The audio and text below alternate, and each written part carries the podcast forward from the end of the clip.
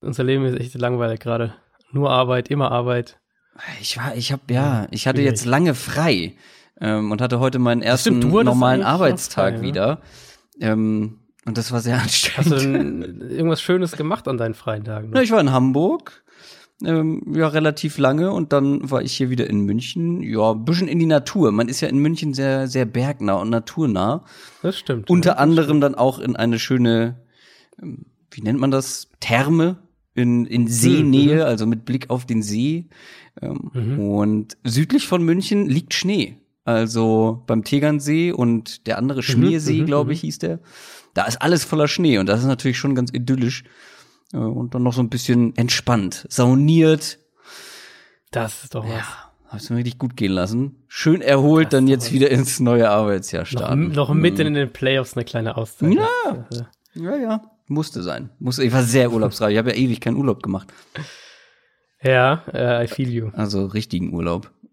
Hamburg kann man nicht als Urlaub zählen, das ist was anderes. Ich merke es jetzt schon auch, muss ich sagen. So diese Phase, es ist immer so diese Phase, einmal, wir hatten es, glaube ich, schon mal das Thema, oder? Das ist einmal so zwischen Woche 11 und 13, 10 und 13 so etwa in der Regular Season, wo so ein Tief kommt. Ja, Und dann so dieser Endspurt Richtung Super Bowl. Da ist jetzt natürlich, sind die Spiele halt geil und es macht mega Spaß, die Spiele zu analysieren. Aber man merkt halt schon so, dass dann irgendwann der, der Akku einfach leer ist. ja, Das ich hatte also mein, ich bei habe meinen Durchhänger immer mitten in der Saison. Ähm, aber jetzt ist zu den, ja, aber zu den ja. Playoffs finde ich, ähm, da, da kommt dann noch mal wieder mehr Energie, mehr Motivation, mehr Euphorie, ähm, wie du schon gesagt hast, weil die Spiele nee, das einfach ist auf auch relevanter das sind. Das ist ja. also weißt du, das ja, sind und, ja ja auch die, die Matchups Ja. mehr Spaß machen. Also es sind ja, man hat ja halt wirklich die, nur noch die guten Teams quasi. Ähm, aber einfach so rein vom, vom Schlafrhythmus, von Gesamt, Gesamtarbeit und so weiter, äh, ist schon dann irgendwie immer so, so diese, die zweite Februarhälfte ist dann schon immer auch mal nett. Ja, ja, auf jeden Fall. Und ähm, gutes Thema eigentlich, darüber wollen wir sprechen, ne?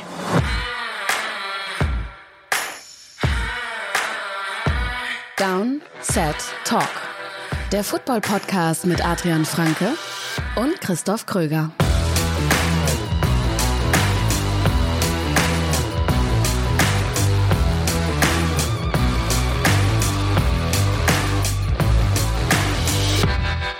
Und damit herzlich willkommen zu einer neuen Folge Downset Talk, Folge Nummer 95 vom offiziellen NFL-Podcast von The Zone und Box mit mir, Christoph Kröger und Adrian Franke. Einen wunderschönen guten Tag. Ja, die Wildcard Games liegen hinter uns. Das waren spannende Spiele. nicht die schönsten, kann man sagen. nicht die allerschönsten so, äh, nichts für Feinschmecker, sag ich mal, aber mega gut, mega gute Spiele. Ähm, zweimal Overtime auch, ne? Ei, ei, ei, das war Ja, erste, erste Wildcard-Overtime seit äh, Tim Thibault habe ich die Statistik gesehen. Und auch alle Spiele waren ja One-Score-Games. Ja, das Äh, war echt 17 in allen irgendwie super Also- eng bis ganz zum Schluss. Ja. Jetzt kommen die Divisional Round Games. Wir gucken drauf. Für alle vier Games gibt's natürlich eine Preview von uns, eine ausführliche. Und direkt nach diesen Divisional Round Spielen gibt's in der Nacht von Montag auf Dienstag das College Football Finale. LSU gegen Clemson, Joe Burrow gegen Trevor Lawrence und du und Jan Wegwert, den wir hier auch schon mal in einer College-Folge, da warst du, glaube ich, im Urlaub, ne? Da habe ich mit Jan eine College-Folge aufgenommen. War Seitdem, schon zweimal sogar bei uns. Also ich habe einmal eine mit ihm noch gemacht und du hattest eine mit ihm gemacht. ja, tatsächlich. Also ihr kennt Jan Wegwert mittlerweile, das Ja. will ich sagen. Und ihr habt zusammen noch eine weitere Bonusfolge jetzt aufgenommen, nämlich eine Preview auf das Spiel, auf das ähm, College Championship Game zwischen diesen beiden Teams, was sehr, sehr, also hat das Potenzial, sehr, sehr spannend zu werden. LSU ist wirklich sehr, sehr gut drauf.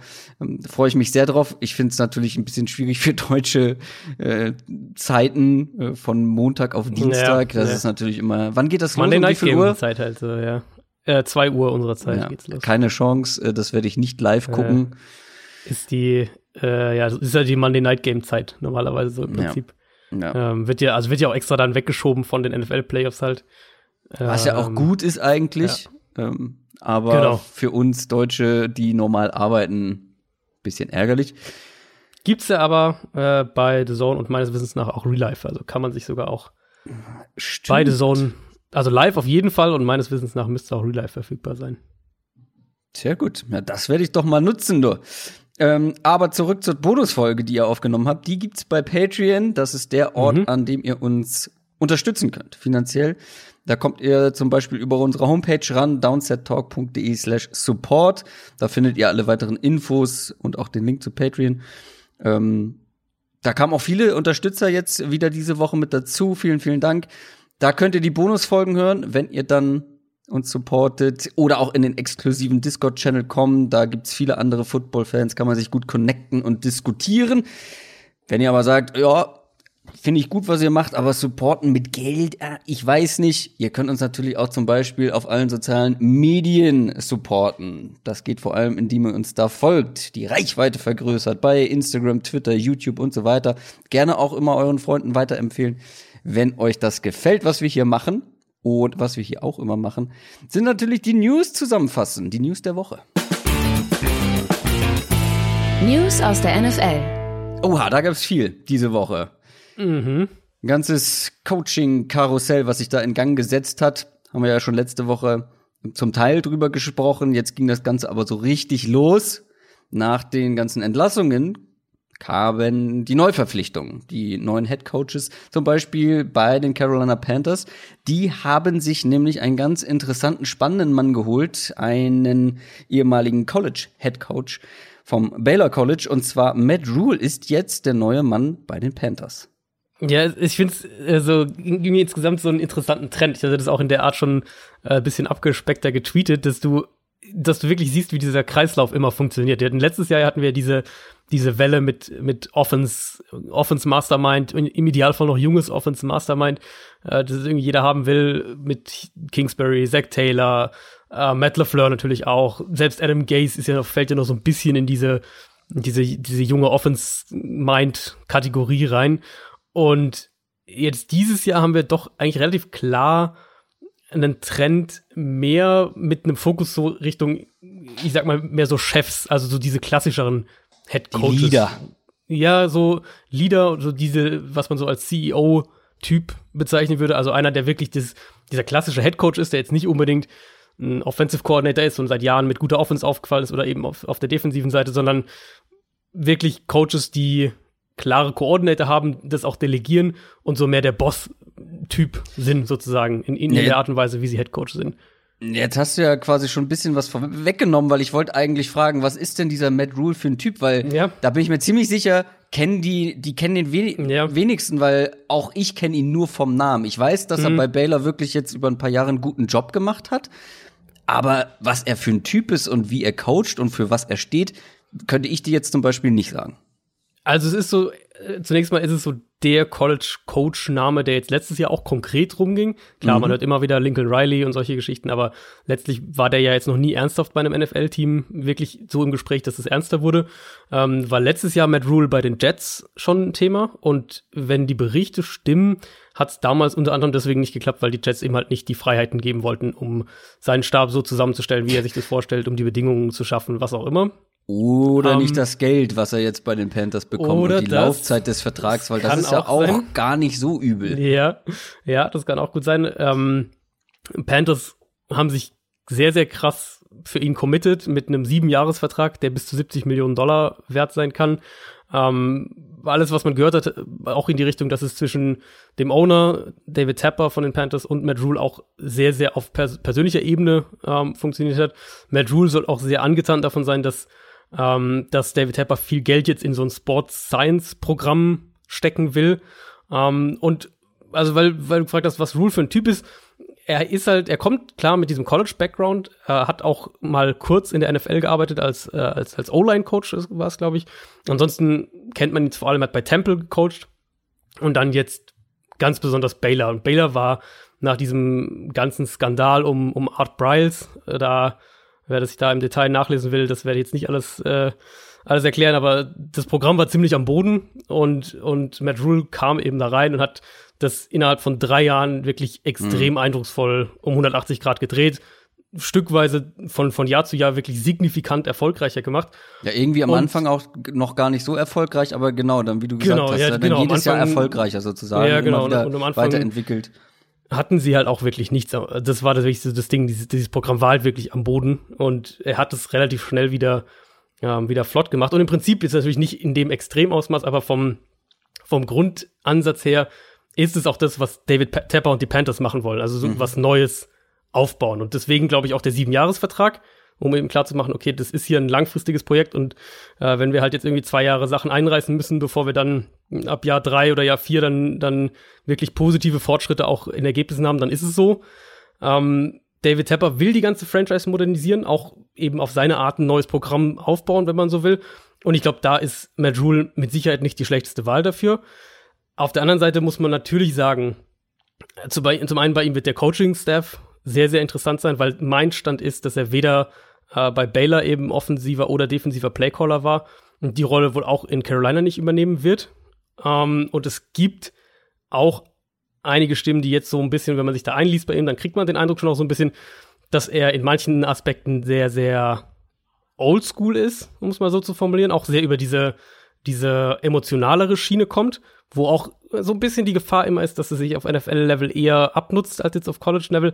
Also ich bin sehr, sehr gespannt, wie das funktioniert in Carolina. Für mich ist das von allen Coaching-Situationen, die wir jetzt, wo wir jetzt einen, einen, äh, einen neuen Head-Coach haben, ist das für mich die Situation, die es am krassesten in beide Richtungen gehen könnte. Also wo ich mir vorstellen mhm. könnte, das könnte der mega Erfolg werden, das kann ein super Match sein, das kann perfekt passen, Owner, Coach, alles super auf einer Wellenlänge und, und die bauen da echt was langfristig auf. Mhm. Kann aber auch sein, dass das Krachen scheitert. Also für ja. mich die, die größte Bandbreite irgendwie. Das kann krachen scheitern. Ich habe aber schon so ein bisschen das Gefühl, dass er seine Zeit bekommen wird. Aber ich glaube, also ich glaube, wir ja, werden nicht in ein, auch, zwei ja. Jahren darüber sprechen, auch wenn es wirklich nicht nicht gut läuft jetzt vielleicht die ersten zwei Jahre, werden wir glaube ich trotzdem noch werden wir vielleicht über ihn diskutieren. Aber ich glaube, ihm wird die Zeit auch da gegeben. Das habe ich auch, ja, das was du gerade erzählt hast, das Gefühl habe ich auch so ein bisschen, dass da sehr langfristig gedacht werden soll, wird natürlich dann umso spannender was sie auf der Quarterback-Position machen, die nun langfristig mhm. nicht so gefestigt zu sein scheint. Was aber, ja aber auch wieder, wo man auch wieder direkt sagen kann, da gibt es ihm natürlich viel mehr Spielraum. Das ist ja auch so ja. die Story mit, mit, mit Gruden in Oakland, beziehungsweise mittlerweile dann jetzt in Las Vegas. Ähm, wenn du diese langfristige Sicherheit als Coach hast. Ja, du machst diese kurzfristigen Entscheidungen nicht. Genau, du musst, du musst sie halt nicht machen. Du musst halt nicht sagen, oh, wir müssen aber dieses Jahr äh, mindestens sechs Spiele müssen wir schon gewinnen, sonst bin ich halt genau. halt weg, sondern kannst halt sagen, das könnte auch vielleicht ein Hinweis darauf sein, dass sie sagen, wir trennen uns von Cam Newton, weil wir wollen was Langfristiges aufbauen und mit Cam Newton glauben wir nicht, dass wir noch was Langfristiges aufbauen, sondern eher was Kurzfristiges. Kann mhm. durchaus sein, dass solche Geschichten dann auch jetzt wahrscheinlicher werden. Auf jeden Fall eine sehr spannende Personalie, die da in die NFL kommt ja, und ja. die wir beobachten können in den kommenden Monaten und Jahren. Und dann gab es ja noch die New York Giants, die wohl, soweit ich gehört hat, angeblich auch, also da war Matt Rule ja eigentlich sozusagen der Top-Kandidat und man war sich wohl auch einig zwischenzeitlich, aber hat ihm abgesagt aus Giants Sicht. Ähm, habe ich zumindest von Rappaport zwischenzeitlich gehört.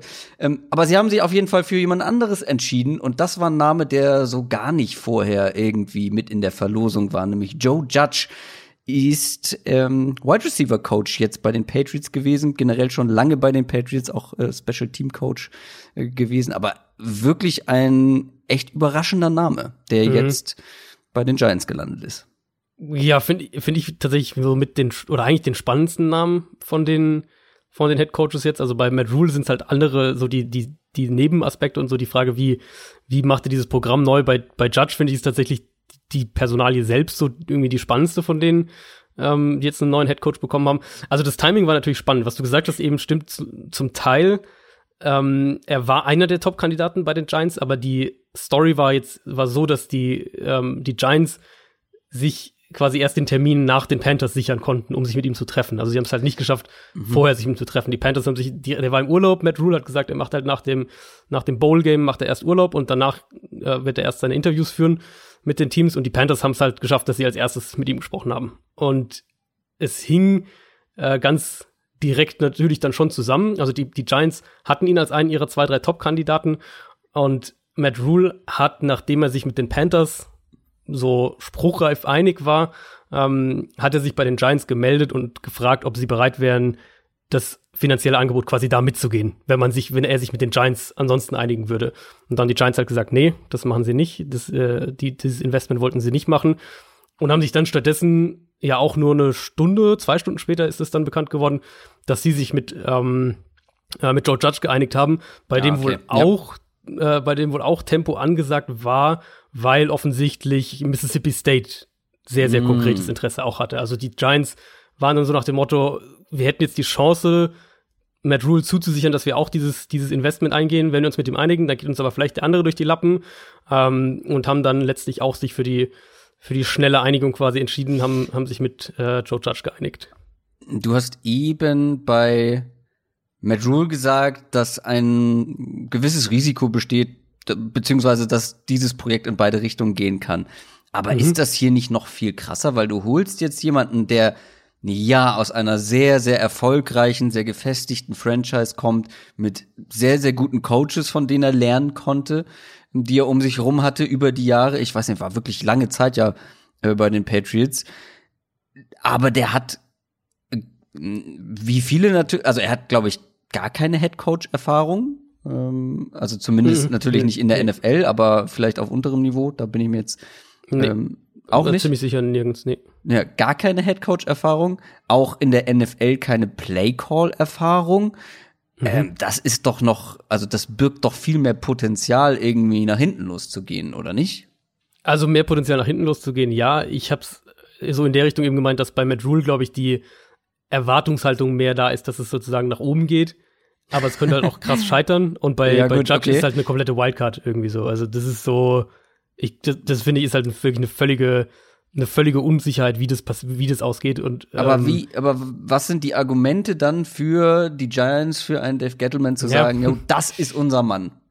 Also zum einen muss man natürlich sagen, dass die Giants, ähm, dass dieser Posten, glaube ich, nicht als der attraktivste gesehen wurde unter den Headcoach-Kandidaten. Also Matt Rule, wie gesagt, hat letztlich gar nicht mit den Giants gesprochen im Endeffekt.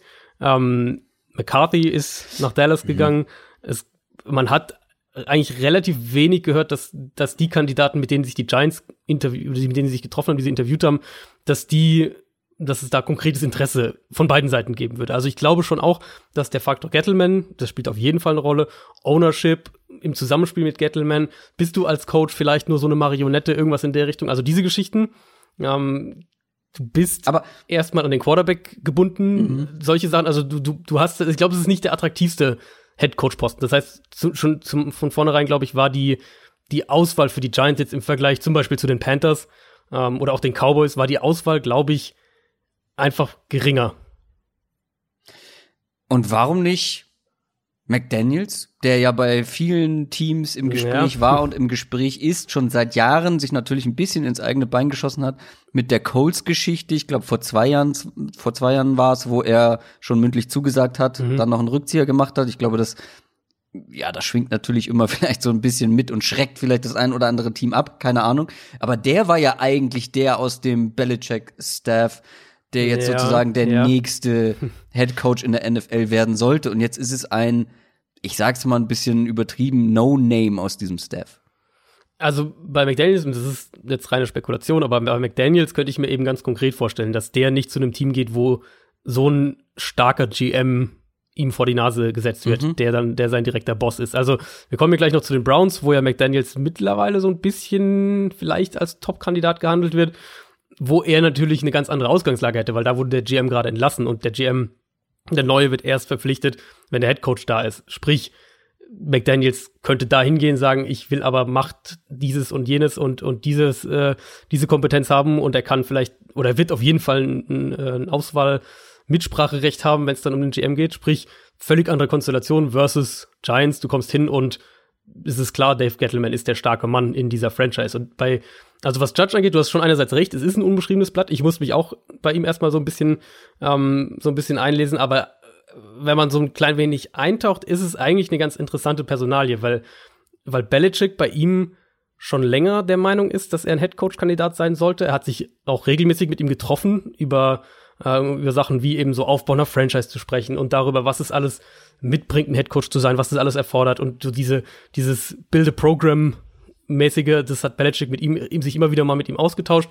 Ähm, hat Belichick im vergangenen Sommer hat er schon mal ein klein wenig ausführlicher über ihn gesprochen. Judge ist selbst auch einer dieser Coaches, der äh, selbst, glaube Quarterback sogar gespielt hat, auf jeden Fall Offense, äh, offensives Verständnis mitbringt, hat dann teilweise auch mal Defense gecoacht, jetzt eben vor allem die letzten, äh, was ist es, vier, vier Jahre, fünf Jahre, so seit 2015 ähm, die Special Team und dann eben noch letztes Jahr zusätzlich die Wide Receiver. Also von Belichick auch immer wieder so von ähm, positionsmäßig rumgeschoben wurde, um eben auch verschiedene Sachen kennenzulernen, so ein bisschen. Und es ist ja so eine dieser, dieser interessanten, grundlegenden Fragen, auf die es ja wahrscheinlich keine zutreffende Antwort gibt, aber was ist, was ist vom, von der Grundidee der beste Headcoach-Kandidat? Ist es am besten dann den offensiven Playcaller als Headcoach zu haben, damit den, den niemand wegschnappt? Oder ist es vielleicht der erfahrene Defensive Coordinator besser? Oder ist es halt doch der Special Teams Coach, der ähm, von allen Position Coaches und Coordinators die meiste Erfahrung wirklich im Umgang mit, mit Spielern aus Offense und Defense hat, weil der ja in, in seinem Special Teams ähm, alles zusammenbringt. Das ist von der Theorie auch eine, eine echt interessante Frage und in dem Fall ganz konkret wird's klar, wird's super, super wichtig sein, wer die Coordinator sind. Ähm, für alles, was ich jetzt so gelesen habe, gilt Judge selbst auch als ein sehr detailorientierter Coach, der der auf jeden Fall auch ein hohes Spielverständnis mitbringt. Also so ist es nicht, aber ich kann mir nicht vorstellen, dass er ultimativ jetzt offensiver Playcaller sein wird. Mhm. Ich denke, er geht auch in diese Richtung ähm, klassischer Headcoach in Anführungszeichen. Und umso wichtiger werden natürlich die Koordinator sein. Und gerade wenn man dann noch sieht, wie jung er ist und wie wenig Erfahrung er im Vergleich mitbringt. Also ich schätze mal, dass die Giants da für Offensive Coordinator, Defensive Coordinator erfahrene Leute holen werden. Vielleicht auch Leute mit, äh, mit konkreter Headcoach-Erfahrung schon. Ja, da bin ich gespannt auf das Autoritätsgefüge äh, in dem ganzen Ja. Konstrukt. Ja, ja. Und auch finde ich sehr spannend, dass man den Wide Receiver Coach der Patriots verpflichtet nach einer Saison, wo die Wide Receiver ein immenses Problem äh, dieses Teams waren. Aber gut, das soll nichts zu bedeuten haben. Da war die Qualität, die individuelle auch nicht unbedingt vorhanden.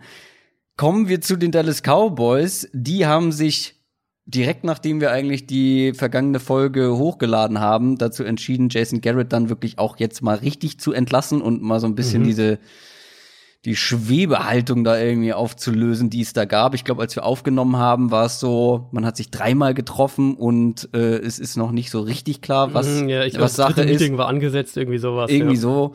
Ähm, und dann kurz nachdem wir die Folge rausgehauen haben, gab es die Meldung, Jason Garrett ist entlassen und kurz danach oder ähm, ja nicht lange Zeit danach, ähm, ein paar Tage, hat man verkündet, dass man Ex-Packers-Coach Mike McCarthy als neuen Head-Coach verpflichtet hat.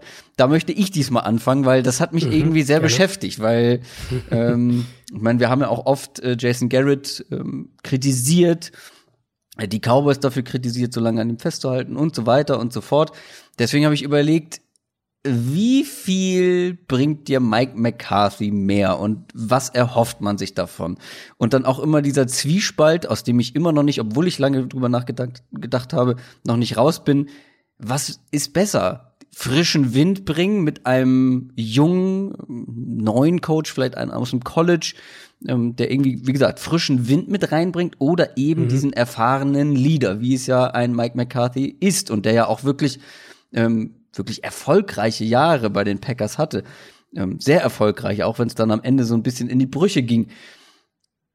Man kriegt so ein bisschen den Eindruck bei den Cowboys, dass man sich selber so diesen einen Erfolgs oder einen ehemals erfolgreichen Leader von dem vom Super Bowl entfernt ist, dass man alles andere eigentlich sonst hat und dass man jetzt mit dem College Coach vielleicht ein zu großes Risiko eingegangen wäre ähm, dass das dann auch direkt klappen muss und so weiter. Aber dann auf der anderen Seite finde ich finde ich es wieder spannend. Ja, man hat mit McCarthy jetzt diesen Leader, diesen erfahrenen Mann, ähm, aber er ist ja auch eher ein offensiv denkender Coach. Was wird jetzt Mhm. aus Kellen Moore, der ja als neuer Offensive Coordinator wirklich einen guten Job gemacht hat? Ähm, was macht man aus der Defense? Wie wird sich, wie werden sich die Cowboys auf dem, auf dem Spielfeld verändern? Weil also man kann schon sagen, dass äh, Mike McCarthy jetzt nicht für ähm, für ja Establish the Run Game irgendwie bekannt ist. Ähm, also ganz ganz was anderes als ein Jason Garrett. Also ich bin komplett irgendwie zwischen den Stühlen, was ich von dieser Verpflichtung halten soll. Und ich hoffe, dass du mich da auf eine, auf eine Seite lenken kannst. Also ich fand es schon, du hast einen, wichtigen Punkt schon gesagt, ich fand es sehr, sehr interessant, auch wie schnell es dann letztlich mit McCarthy ging. Und sie hatten sich ja auch mit, mit äh, McCarthy getroffen, als offiziell noch nicht geklärt war, was mit Jason Garrett passiert. Ähm, das das sind so wie Menschen, die noch in einer Beziehung sind, die noch nicht richtig beenden ja. wollen und schon gleichzeitig jemand anderes daten. Soll es ja, geben. Ja, ja. Ja, genau, so in etwa. Ähm, Hauptsache nicht alleine sein, nicht Single sein. ja, und gut, und natürlich die, äh, die McCarthy war ja ein begehrter Kandidat jetzt, den ja? quasi an sich, an sich binden schon mal, bevor man, selbst bevor man mit Garrett sich komplett irgendwie getrennt hatte. Das passt auf jeden Fall auch zu dem, was da ansonsten durchgesickert ist, was du auch gerade gesagt hast, nämlich, dass eben diese ganzen College Coaches letztlich tatsächlich kein Thema waren. Also wir haben ja alle spekuliert, Lincoln Riley vielleicht, der ist Dallas das Team, was, was ihn aus dem College locken kann letztlich wohl offenbar wirklich kein Thema und sondern Jerry Jones wollte einen erfahrenen NFL-Coach, der eben auch diesen diesen Track Record hat in der NFL und und Vor allem Erfolge vorweisen kann. Ja, das auch. Das stimmt. Ähm, und alles, was man gehört hat, war McCarthy auch der klare Top-Kandidat bei den Cowboys auf der Liste. Jetzt gibt's natürlich viele dieser Reaktionen, die, was du gerade auch gesagt hattest, so hier ist eigentlich ja nur eine andere, irgendwie eine andere Version von Jason Garrett, ist halt ein erfahrener Coach, ja, macht hier und da was anderes, aber im Kern ist es doch irgendwie kein großer Umbruch und vielleicht stimmt es auch. Ähm, kann sein. Der Punkt ist, wir wissen es halt nicht. Wir wissen generell nicht, sowieso nicht, wer ein guter Headcoach wird und wer nicht. Und wir wissen es nicht mal sicher bei einem Mike McCarthy, der jetzt schon über 13 Jahre Headcoach in der NFL war. Ähm, vielleicht stimmt es, was da rum kursiert ist, dass er sich in diesem, in dieser einjährigen Auszeit, dass er sich da gewandelt hat in bestimmten Sachen. Wenn die Aussagen, die von ihm kamen, ähm, und da, auch da muss man dazu sagen, dass, dass da, glaube ich, sein PR-Team auch super Arbeit geleistet hat, weil die, diese Aussagen von McCarthy wurden immer sehr, sehr treffend überall reingestreut. Ähm, oder was er gerade für eine Entwicklung gemacht oder wo er sich gerade weiterbildet, all diese Geschichten. Aber das, was man eben gehört hat, klang schon nach einem Coach, der mal sozusagen dazugelernt hat und, und sich auch für neue Dinge geöffnet mhm. hat. Ob das alles stimmt, das werden wir erst wahrscheinlich in einem Jahr von heute wissen. Aber in der mhm. Theorie finde ich die Verpflichtung eigentlich nicht so schlecht, wie es jetzt teilweise gemacht wurde. Es klingt auch wirklich so, als würden sie, würden die Cowboys in, in neue Bereiche investieren, ob das jetzt Sports Science ist, ob das Analytics ist, solche Geschichten, als ob sie da auch wirklich mo modernisieren wollen, mhm. die Franchise.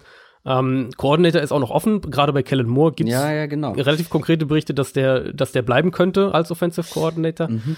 Ähm, also McCarthy, das muss man vielleicht auch noch mal dazu sagen, war nicht immer dieser äh, scheinbar irgendwie rückständige Coach, der so eine simple Offense spielen lässt, was so das Bild ist, was man halt von ihm hat aus den letzten Jahren in Green Bay. Nee, er ist einfach das nur stagniert, nachdem er diesen frischen Wind genau. reingebracht hat. Genau, ganz genau. Und ähm, das kann ja auch teilweise einfach sein, dass ein Tapetenwechsel fehlt. Und mhm. klar, jetzt ist er dann irgendwann, ist er in Green Bay halt auch nicht mehr mit der Zeit gegangen, das muss man auch sagen. Die spannende Frage ist halt wirklich, inwieweit hat er sich verändert und ist er jetzt ein anderer Coach? Und wenn das ansatzweise stimmt, was man da gehört hat, dann finde ich, liest sich das so gar nicht wie so eine schlechte, ähm, wie so eine hm. schlechte Verpflichtung.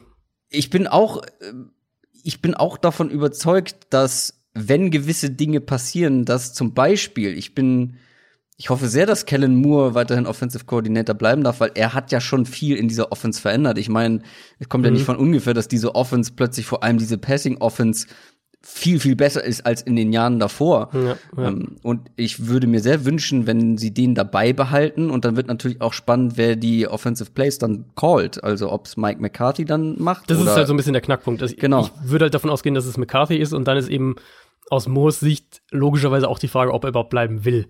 Ja. Weil als Offensive Coordinator, der halt keine Plays callt, ähm, ist es mhm. dann auch viel schwerer, sich zu entwickeln und auch im, im, in der Sichtweise der NFL dich zu entwickeln. Also wenn wir dann davon reden, zukünftige Headcoach-Geschichten und sowas, wenn du halt selber nicht der Playcaller bist, offensiv oder defensiv als Coordinator, ist es viel, viel schwerer, sich da ein Standing zu erarbeiten.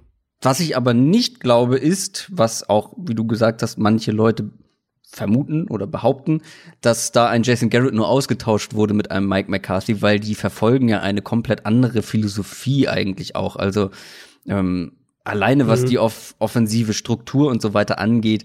Ähm, also ich glaube schon, dass das schon zum Positiven wer oder ausgehen kann, das Ganze, diese Verpflichtung. Aber da hängt natürlich noch, wie gesagt, viel davon ab, wer dann offensiv was zu sagen hat, wer die Plays callt. Ich glaube, was halt, was halt auch so ein bisschen reingespielt hat, warum die Reaktion die ich zumindest mitgekriegt habe jetzt in, in so Social Media oder auch sonst ähm, so ein bisschen verhalten war, ist halt, es ist nicht diese flashy Verpflichtung. Ja, genau. Und, und Cowboys sind halt, jeder Ja. hat halt gesagt, die Cowboys sind halt das, das eine NFL-Team, was wirklich jeden kriegt. Und deswegen hieß es ja auch, oh, vielleicht Lincoln Riley, vielleicht Mhm. Urban Meyer und die so jemanden. Und dann holen sie halt Mike McCarthy. Und es soll jetzt gar nicht abwertend gegenüber Mike McCarthy sein, aber er ist halt jetzt nicht, ähm, er ist halt wahrscheinlich von den neuen Headcoaches ist er wahrscheinlich der sicherste. So, Ja. wenn wir es jetzt einfach mal so runterbrechen. Ähm, aber es ist jetzt nicht diese shiny neue, Nee. hier kommt das Ja. äh, College Mastermind mäßig und das hat wahrscheinlich auch einfach dazu beigeführt, dass unberechtigterweise, um das ganz klar zu sagen, dass halt die Reaktion verhaltener ausgefallen ist. Ja, aber da bin ich auch sehr gespannt, äh, was da passiert. In Dallas also drei sehr spannende Verpflichtungen auf jeden Fall, jede auf die eigene Art und Weise. Bleiben jetzt vor allem noch die Browns, die nach wie Mhm. vor keinen Headcoach haben. Und ja, die Headcoach-Sache ist das eine, aber je länger man damit braucht, braucht man dann auch mit den ganzen Koordinatoren und Assistenzcoaches und so weiter, die dann auch immer weniger werden, wenn die anderen schneller sind. Das stimmt. Das ist auch mh, der Nachteil am ehesten. Der Vorteil ist natürlich, du hast jetzt keinen Zeitdruck mehr. Also was den Headcoach angeht. Du Ja, das bist stimmt. das einzige Team, was noch keinen neuen Headcoach hat, macht die die ganze Lage viel viel entspannter. Äh, du musst keinen Schnellschuss abgeben. Alle alle Kandidaten quasi können jetzt maximal noch deinen Job bekommen und keinen anderen mehr. Was jetzt so ein bisschen durchgesickert ist, was ich vorhin auch schon gesagt hatte, ist eben, dass McDaniels vielleicht tatsächlich der Favorit sein könnte aber auch noch alles völlig offen. Also die treffen sich heute, also sprich äh, Mittwoch, mit Jim, Jim Schwartz, dem Defensive Coordinator von den Eagles. Die werden sich mit Kevin Stefanski wieder treffen, dem Vikings Offensive Coordinator. Mit dem hatten sie sich ja letztes Jahr auch schon getroffen und der war ja im Prinzip war es ja die Endauswahl, war ja äh, er ähm, war sozusagen die zweite Wahl, die zweite Endauswahl, wenn man so will. Und dementsprechend nach wie vor bei, beim, bei dem Owner immer War noch es nicht im Kurs. so, dass sich Dorsey gegen ihn entschieden hat und Kitchens unbedingt wollte? Das ist so das, was man gehört hat, Der genau. ist ja jetzt also, weg. Ähm, ob das stimmt, genau, ob das stimmt, weiß man nicht, aber dass sie nochmal einladen, ist ja, ist ja allein schon ein Hinweis Ja. darauf, dass ähm, die Leute, die jetzt auf noch das Fall. Sagen haben, auf Ja. jeden Fall was von ihm halten, formulieren wir es mal so. Ähm, und dann ist die Konstellation logischerweise auch interessant in, in Cleveland, was ich vorhin gesagt hatte, dass eben erst der Headcoach verpflichtet wird und dann der GM. Sprich, wenn jetzt vor allem jemand wie Josh McDaniels kommen würde, wäre der wahrscheinlich in dieser, in dieser Konstellation ein Kandidat, um dann ein bisschen mehr Macht als der, als der typische Headcoach zu bekommen. Also, wo geht jetzt deine Vermutung hin zu McDaniels? Oder was glaubst du, wer es wird? Ja, Ich finde es bei den Browns echt schwer, dadurch, dass sie jetzt auch keinen Zeitdruck mehr haben und, und alles irgendwie so völlig offen ist. Ähm, ich würde jetzt zum Beispiel auch nicht völlig ausschließen, dass, dass äh, vielleicht doch jemand wie ein Eric Bieniemy, der Offensive Coordinator von den Chiefs, noch ein Thema wird, weil sie können jetzt ja auch, äh, sie können ja auch noch warten jetzt, wenn die Chiefs jetzt sagen, die Chiefs kommen in den Super Bowl, dann hast du ja trotzdem keinen Zeitdruck. Ähm, Bauchgefühl im Moment geht bei mir tatsächlich Richtung McDaniels, aber das ist also reines Bauchgefühl. Dann lass uns noch über die Rams sprechen. Da bleibt der Head Coach gleich. Aber es wird einen neuen Defensive Coordinator geben müssen, denn Wade Phillips wird es nicht mehr sein. Den lassen sie nämlich gehen. Mhm. Ja, genau, verlängern seinen Vertrag nicht. Ähm, liegt wohl nicht an Wade Phillips. Der hat auch schon angekündigt, dass er, dass er gerne noch coachen würde, dass er gerne noch, ähm, noch weiter coachen will. Wäre zum Beispiel so ein Kandidat für die Giants, wenn wir davon reden, ähm, da ja- braucht äh, Joe Judge Genau. jung, äh, erfahrene Erfahrung in. Person und äh, ein richtig guter Defensive Coordinator Ja, noch und- dazu. Genau, und, und mit McVay hat es ja auch in dieser Konstellation am Anfang sehr, sehr gut funktioniert.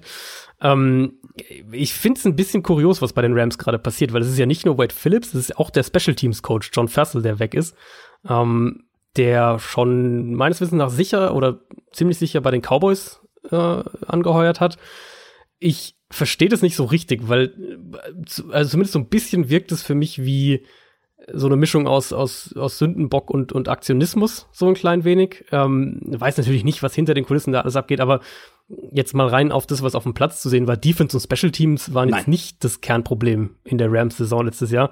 Und beide ja, also auch John Fassel gelten ja als wirklich sehr, sehr gute Coaches. Das heißt, ich, mich wundert es ein bisschen, dass die sich jetzt von beiden trennen. Ähm, haben ja auch schon Position Coaches entlassen, den Running Backs Coach meines Wissens auch auf jeden Fall ob das dann wirklich im Endeffekt auch fruchtbar ist oder, oder ob das jetzt dann doch mehr Aktionismus ist, das wird sich erst zeigen. Ich sag's mal so, aus, rein aus Fansicht hätte ich beide gerne genommen. Den Special Teams Coach und den Defensive Coordinator, was dann wahrscheinlich schon sagt, was ich von denen halte. Also, so ganz verstehe ich es noch nicht, was hm. die Rams da machen. Schauen wir mal, wer da jetzt als Ersatz kommt. Dann gibt's noch eine Meldung, die äh, um den Draft geht und ums College, denn einer der spannendsten Quarterbacks aus dem College hat sich jetzt für den Draft gemeldet. Das war ein bisschen unsicher, weil er ist noch verletzt und man weiß auch noch nicht, wann er wieder so richtig fit sein wird. Aber Tour Tungo Vailoa von Alabama wird nächstes Jahr nicht mehr im College sein, sondern in den Draft gehen. Ja, wir hatten in der Bonusfolge kurz drüber gesprochen, in der Championship Game Bonusfolge. Wer die nicht gehört hat, ähm, in aller Kürze, im Endeffekt bei ihm hängt alles komplett von den Medizinchecks ab. Der wird sportlich im, im Pre-Draft-Prozess jetzt nicht sonderlich viel machen können. Und die Frage wird sein, ob die Prognose mhm. der NFL-Teamärzte in, in dem Pre-Draft-Prozess dann so positiv ist, dass eben die Teams deswegen, ich sage jetzt mal, keine Angst haben. Um, ähm, und, und wenn das passiert, also um es nochmal kurz zu sagen, er hatte eine schwere Hüftverletzung, hatte auch davor schon ja. Verletzungsprobleme im College, aber jetzt diese, diese schwere Hüftverletzung war das Thema, wo, wo auch wirklich kurzzeitig sogar so weit spekuliert wurde, dass es seine Karriere beenden könnte. Ähm, ganz so gravierend ist es glücklicherweise nicht, aber es ist eben nun mal eine schwere Verletzung. Wenn das passiert, wenn er von den Ärzten im Rahmen der, dessen, was jetzt bis dahin möglich ist, grünes Licht bekommt, dann reden wir ziemlich sicher von mhm. einem Top 10 Pick und ich glaube sogar eher mhm. von einem Top 5 Pick, äh, weil im Endeffekt ist es ja mhm. nun mal so vom Talent her, würden wir eigentlich, wenn er keine Verletzung gehabt hätte, würden wir nur drüber reden, ob, ob Tua oder Joe Burrow der Nummer 1 ja. Sein sollte. Und wenn die Teams medizinisch bei ihm sich sicher genug sind, ähm, dann glaube ich, dass der immer noch irgendwo in der Top 5 ja, gedraftet werden wird. Das äh, hätte man nicht besser zusammenfassen können. Ich bin ja jetzt äh, tatsächlich schon in den in den Draft-Prozess eingestiegen mit den Quarterbacks. Hm, ja, ich ja, äh, habe gelernt aus letztem Jahr, weil da wurde es am Ende sehr stressig und ich habe sogar ein, zwei Positionen dann nicht mehr geschafft. So ja, O-Line, glaube ich, äh, bin ich kaum zu gekommen. Deswegen diesmal etwas früher. Und äh, Tour habe ich mir auch schon einige Tapes jetzt angeguckt und wie du gesagt hast, sportlich gesehen, ähm, keine Frage, Top 3 Pick auf jeden Fall, wenn es diese Verletzung nicht mhm. geben würde. Da müssen wir abwarten, was die, was die Ärzte sagen. Und das wird natürlich auch von Team zu Team ein bisschen unterschiedlich sein. Also wie die, wie die Ärzte ihn da ja. einschätzen und ja. was sie glauben, ob man das Risiko eingehen sollte, weil es ist ja nicht, wie, wie gesagt, nicht nur diese eine Verletzung, sondern die ganze Verletzungsanfälligkeit, weil äh, vor allem auch die, die Sprunggelenke mhm. und so waren auch immer ein Thema, äh, wenn ich das richtig in Erinnerung habe. Also ähm, genau. Ja, Knöchelverletzungen. Ähm, der ist nicht ganz ohne. So, das waren jede Menge News, aber es hat sich halt auch eben viel getan und es wird sich am Wochenende auch noch einiges tun aber dann sportlich vor allem. NFL Preview. Wir gucken auf die Divisional Round in der NFL. Es gibt wieder Samstag und Sonntagsspiele. Zwei am Samstag, zwei am Sonntag. Nicht die gleichen Uhrzeiten. Ich wollte gerade schon sagen, die gleichen Uhrzeiten wie ja, letzte Woche, aber da wurde was geändert und da kann ich mich direkt schon mal drüber aufreden, auch wenn wir erst über die Samstagsspiele gehen. Das finde ich richtig, richtig blöd, weil äh, wenn du Montag arbeiten gehst, was viele von uns mhm. müssen, so, dann war mhm. das eigentlich noch im Rahmen, wenn das zweite Spiel irgendwie so bis halb zwei, glaube ich, ungefähr geht. So, mhm. dann hat mhm. man vielleicht ein bisschen weniger Schlaf als sonst, aber alles im Rahmen. So, jetzt fangen die Sonntagsspiele. Um 21 Uhr fängt das erste an und dann das mhm. zweite ähm, um 0 Uhr 40. Also das wird ein gutes Stück länger gehen und ähm, das nervt mich ein bisschen. Warum man das gemacht hat, weißt du da mehr? Ich, also ich habe das tatsächlich auch nicht, das ist völlig an mir vorbeigegangen, diese Umstellung. Die, ich habe das dann äh, mich äh, da dementsprechend informiert und äh, das wurde auch jetzt erst in der vergangenen Offseason sogar mit so ein bisschen Tamtam -Tam von verkündet, äh, so ein klein wenig. Und äh, die Idee dahinter ist wohl eben es auch einfach mehr noch zu Primetime-Spielen zu machen, mhm. also auch am Sonntag. Das ist halt, ähm, sind ja quasi die Uhrzeiten sonntags dann vom, ähm, vom Championship Sunday also ähm, die beiden Championship Games fangen ja genau so an, 21.05 Uhr unserer Zeit und 0.40 Uhr dann. Und daran wollte man das einfach so ein bisschen, bisschen angleichen, dass du halt nicht diese, äh, diese Regular Season Kickoff-Zeit quasi hast, sondern halt mehr noch eine, eine Primetime Kickoff-Zeit, was in den USA vielleicht Sinn macht, für uns natürlich ein bisschen bitter ist. Kommentierst du eins der Spiele? Äh, Diese Woche nicht, nee. Ich Nächste bin Woche wieder. zum äh, AFC Championship Game bin ich wieder dabei. Alles klar. Dann lass uns mit dem frühen Samstagspiel starten. Und wenn ich früh sage, meine ich 22.35 Uhr. da geht's los zwischen den Minnesota Vikings und den San Francisco 49ers. Die Vikings waren so ein bisschen ähm, die Überraschung der Wildcard-Runde. Auch das einzige Spiel, was ich falsch getippt habe, um das nochmal an dieser Stelle äh, zu sagen, haben äh, die Saints in Overtime geschlagen. Jetzt das nächste schwere Auswärtsspiel in San Francisco oder wie sie vielleicht dann nach dem Spiel anschließend sagen werden, San Francisco. Hoho, an dem hast du lange gearbeitet. ah, ich ah, ich habe mich, hab Äh, mich da, ist, da ist bestimmt ein halber freier Tag draufgegangen, oder? Ich glaube, man hört schon, wie ich am Anfang des Satzes anfange zu grinsen, weil ich wusste, dass ich den hier an dieser Stelle unterbringen will. Ah, und das, das, da, muss, das muss, ne? wenn wir über die NFL sprechen, kann ich auch nicht Schüsseldorf mit reinbringen. Deswegen, Äh, ah, bis Denver ja könnte man noch machen. Na gut, lassen wir das. Ähm, kommen wir zum Oh, Spiel. Mann. Wir haben, wir haben im Spiel Vikings gegen Saints viel über die Duelle an der Line gesprochen, auf beiden Seiten. Und wir haben auch so ein bisschen vermutet, dass diese Duelle ja das Spiel durchaus mitentscheiden können. Nur wir hätten nicht gedacht, dass die Vikings die Line so dominieren. Ähm, vor allem die Front ähm, hat äh, richtig stark gegen diese gute Saints O-Line äh, gespielt, hat die ganz schön beschäftigt mit, mit Hunter, mit Griffin. Ähm, dazu im Run-Game nicht wahnsinnig viel zugelassen. Jetzt kommt wieder eine gute O-Line, ähm, vor allem eine, die im Run-Blocking gut ist. In Pass Protection hin und wieder mal mit ein bisschen Problemen, vor allem wenn sie nicht in Bestbesetzung sind. Aber so wie ich das gesehen habe, ist diese 49ers O-Line in Bestbesetzung mittlerweile. Aber auch hier wird es wieder sehr, sehr entscheidend sein, für die Vikings was zu reißen, weil Jimmy Garoppolo ohne Druck ist so viel besser als Mhm. mit Druck. Das ist wirklich eklatant, diese Unterschiede. Ähm, und dann muss man natürlich auch hier wieder gegen den Lauf dominant sein, weil San Francisco läuft, wenn sie dürfen, wenn man sie lässt.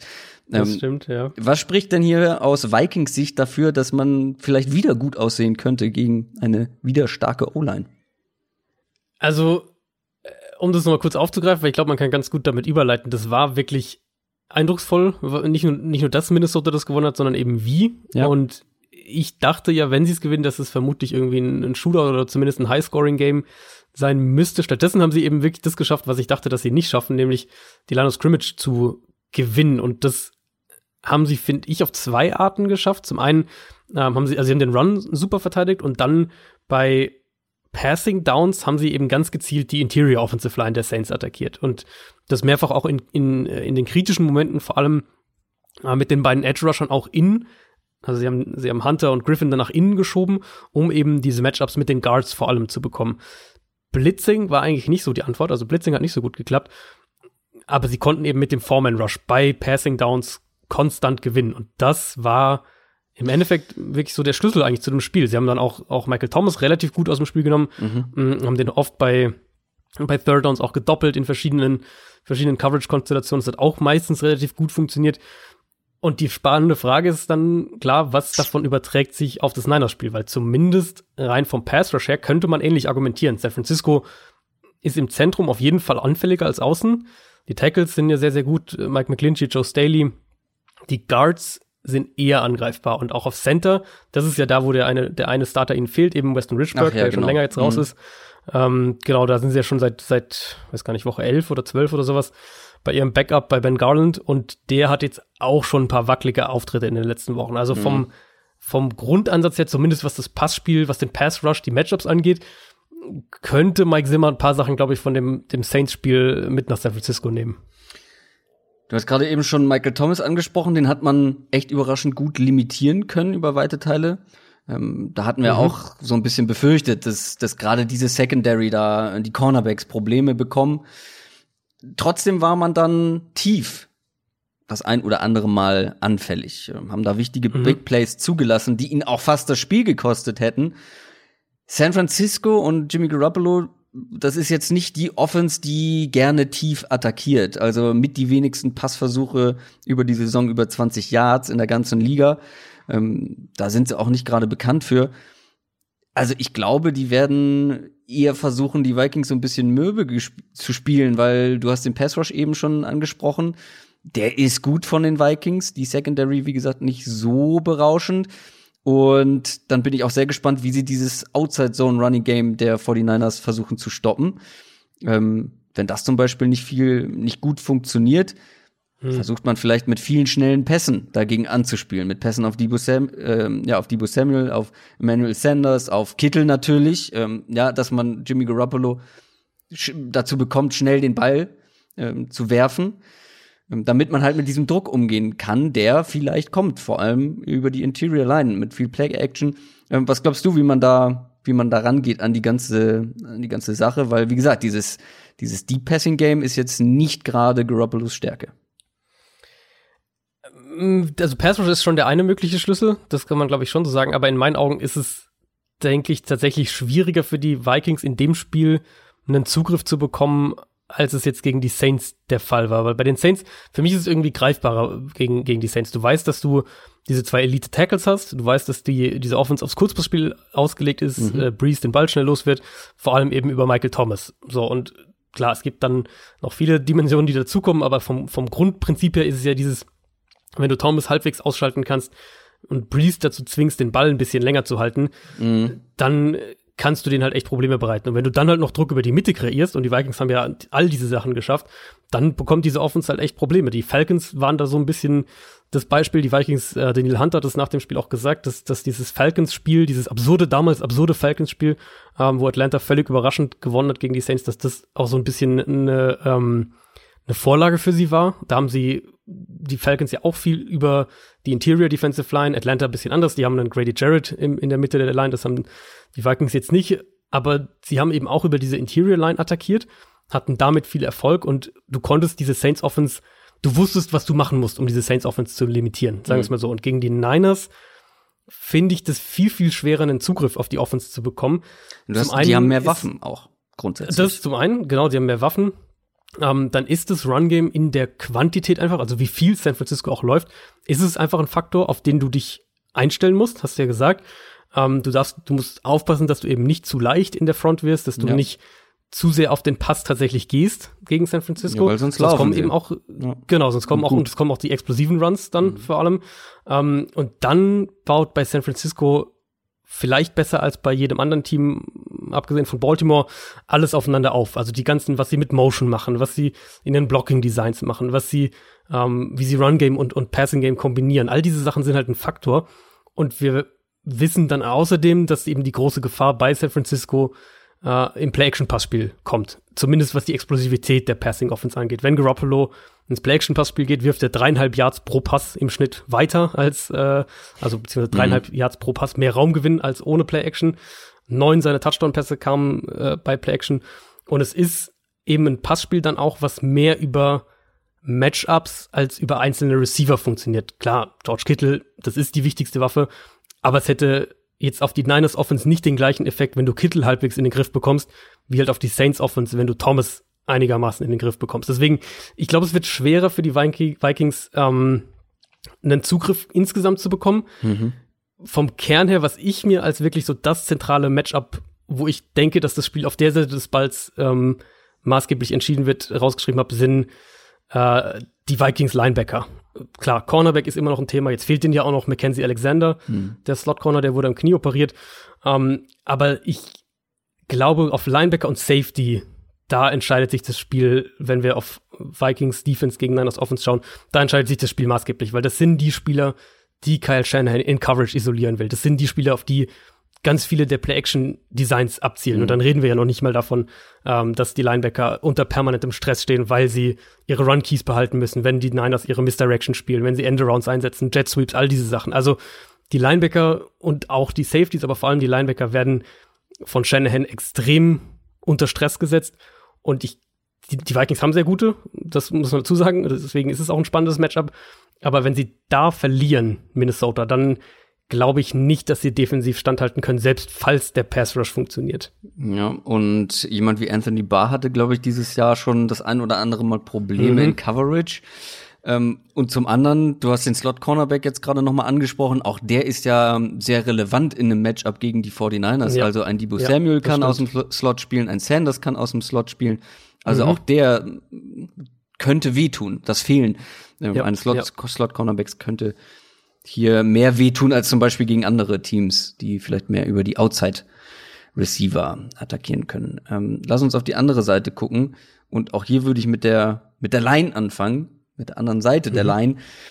Auch hier finde ich, haben die Vikings positiv überrascht äh, gegen die Saints. Mhm. Also nicht viel zugelassen. Und auch die, ich glaube, die acht Pressures, die man da zugelassen haben, waren jetzt nicht unbedingt welche, die die O-Line zugelassen hat, sondern das waren dann Tight Ends oder, oder Running Backs in, in Pass Protection. Der 49ers Pass Rush. Wir haben schon sehr viel diese Saison über diesen Pass Rush gesprochen. Und vor dem Hawks-Spiel haben wir so gemahnt, ja, die haben ein bisschen nachgelassen und so weiter.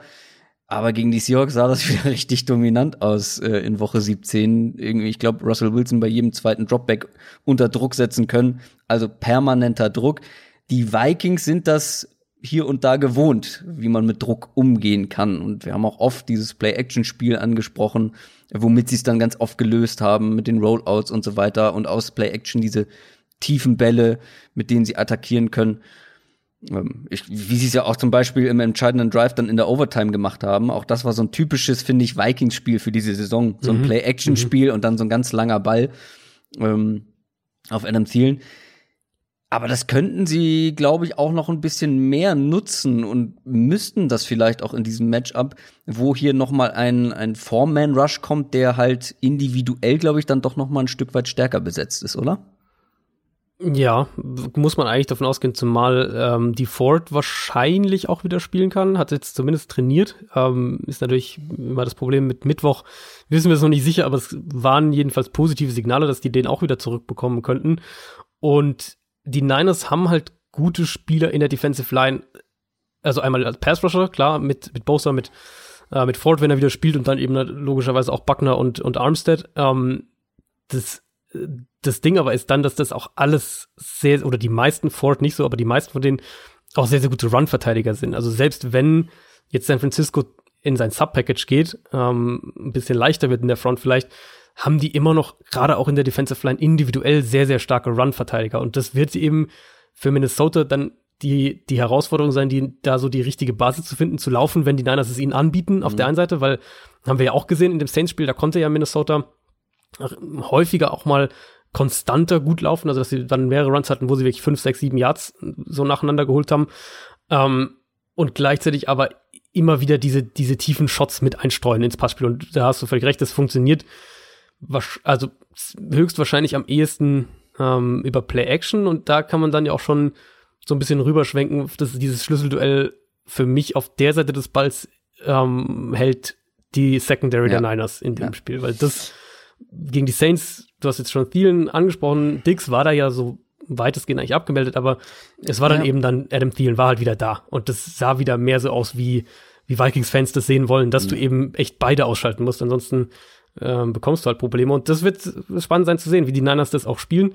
Ähm, man muss eigentlich davon ausgehen, dass Richard Sherman eine Seite spielt und jetzt nicht einem der beiden irgendwie folgt, was dir natürlich auch wiederum Freiheiten gibt aus Defense-Sicht. Also zum Beispiel, dass dein Safety dann so ein klein wenig auf die andere Seite cheatet in Richtung Keller Witherspoon, um dem halt zu helfen.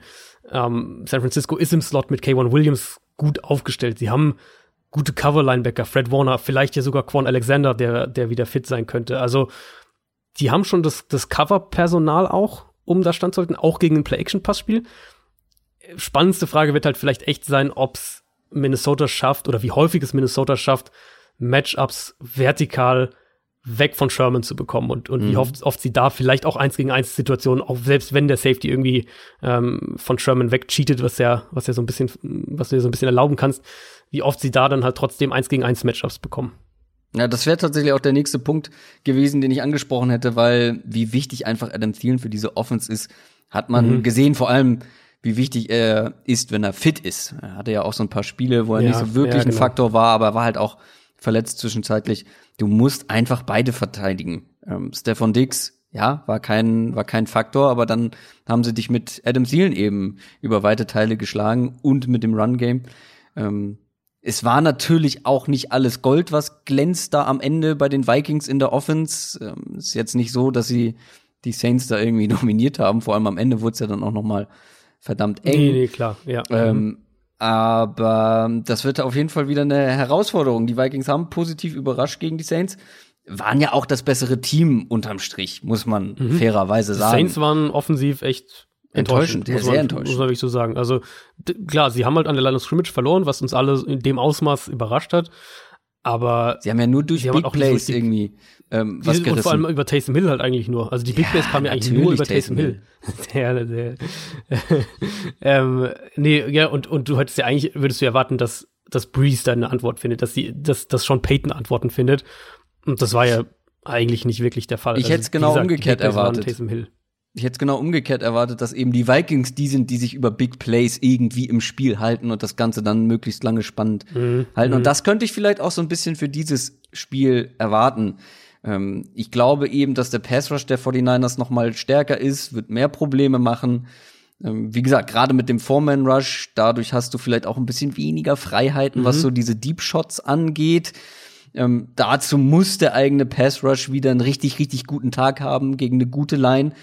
Ähm, und ich glaube eben auch, das, was ich vor so, vorhin so ein bisschen angerissen habe, dass die 49ers sie halt auch defensiv so ein bisschen mürbe spielen werden, eben mit vielen schnellen, kurzen, mittellangen Pässen.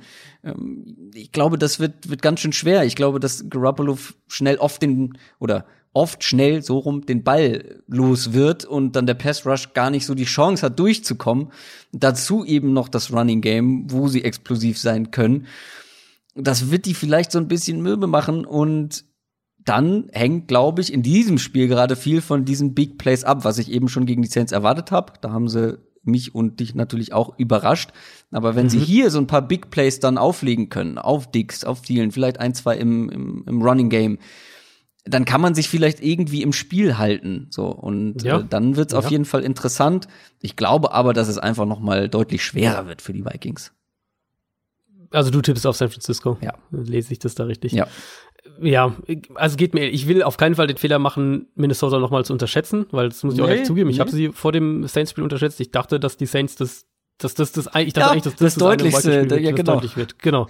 Ja, genau. ähm, und ich denke auch, dass die San Francisco schon Probleme bereiten können. Vikings haben ja zum Beispiel selbst eine gute Run-Defense. Sowas beispielsweise. Also sie können, vielleicht können sie ja die, die Niners hier und da in längere Second Downs, längere Third Downs bringen und dann wird ja dieser Pass Rush noch mehr ein Faktor. Dann kommt, das waren ja die Mhm. Das stimmt. Situation Ja. gegen die Saints. Sie haben oft Early Down gut gestoppt und hatten sie dann Second Down und dann, dann Dritter und Sechs, Dritter und Sieben und dann kamen ja diese Pass Rush Pakete mit, mit Hunter, mit Griffin in der Mitte, äh, mit einem Double Team für Michael Thomas, all diese Geschichten so kannst du Garoppolo schon auch Probleme bereiten. So ist es jetzt nicht. Ich sehe unterm Strich die Niners halt als die, oder ich vertraue bei San Francisco dem offensiven Playcalling und Playdesign mehr.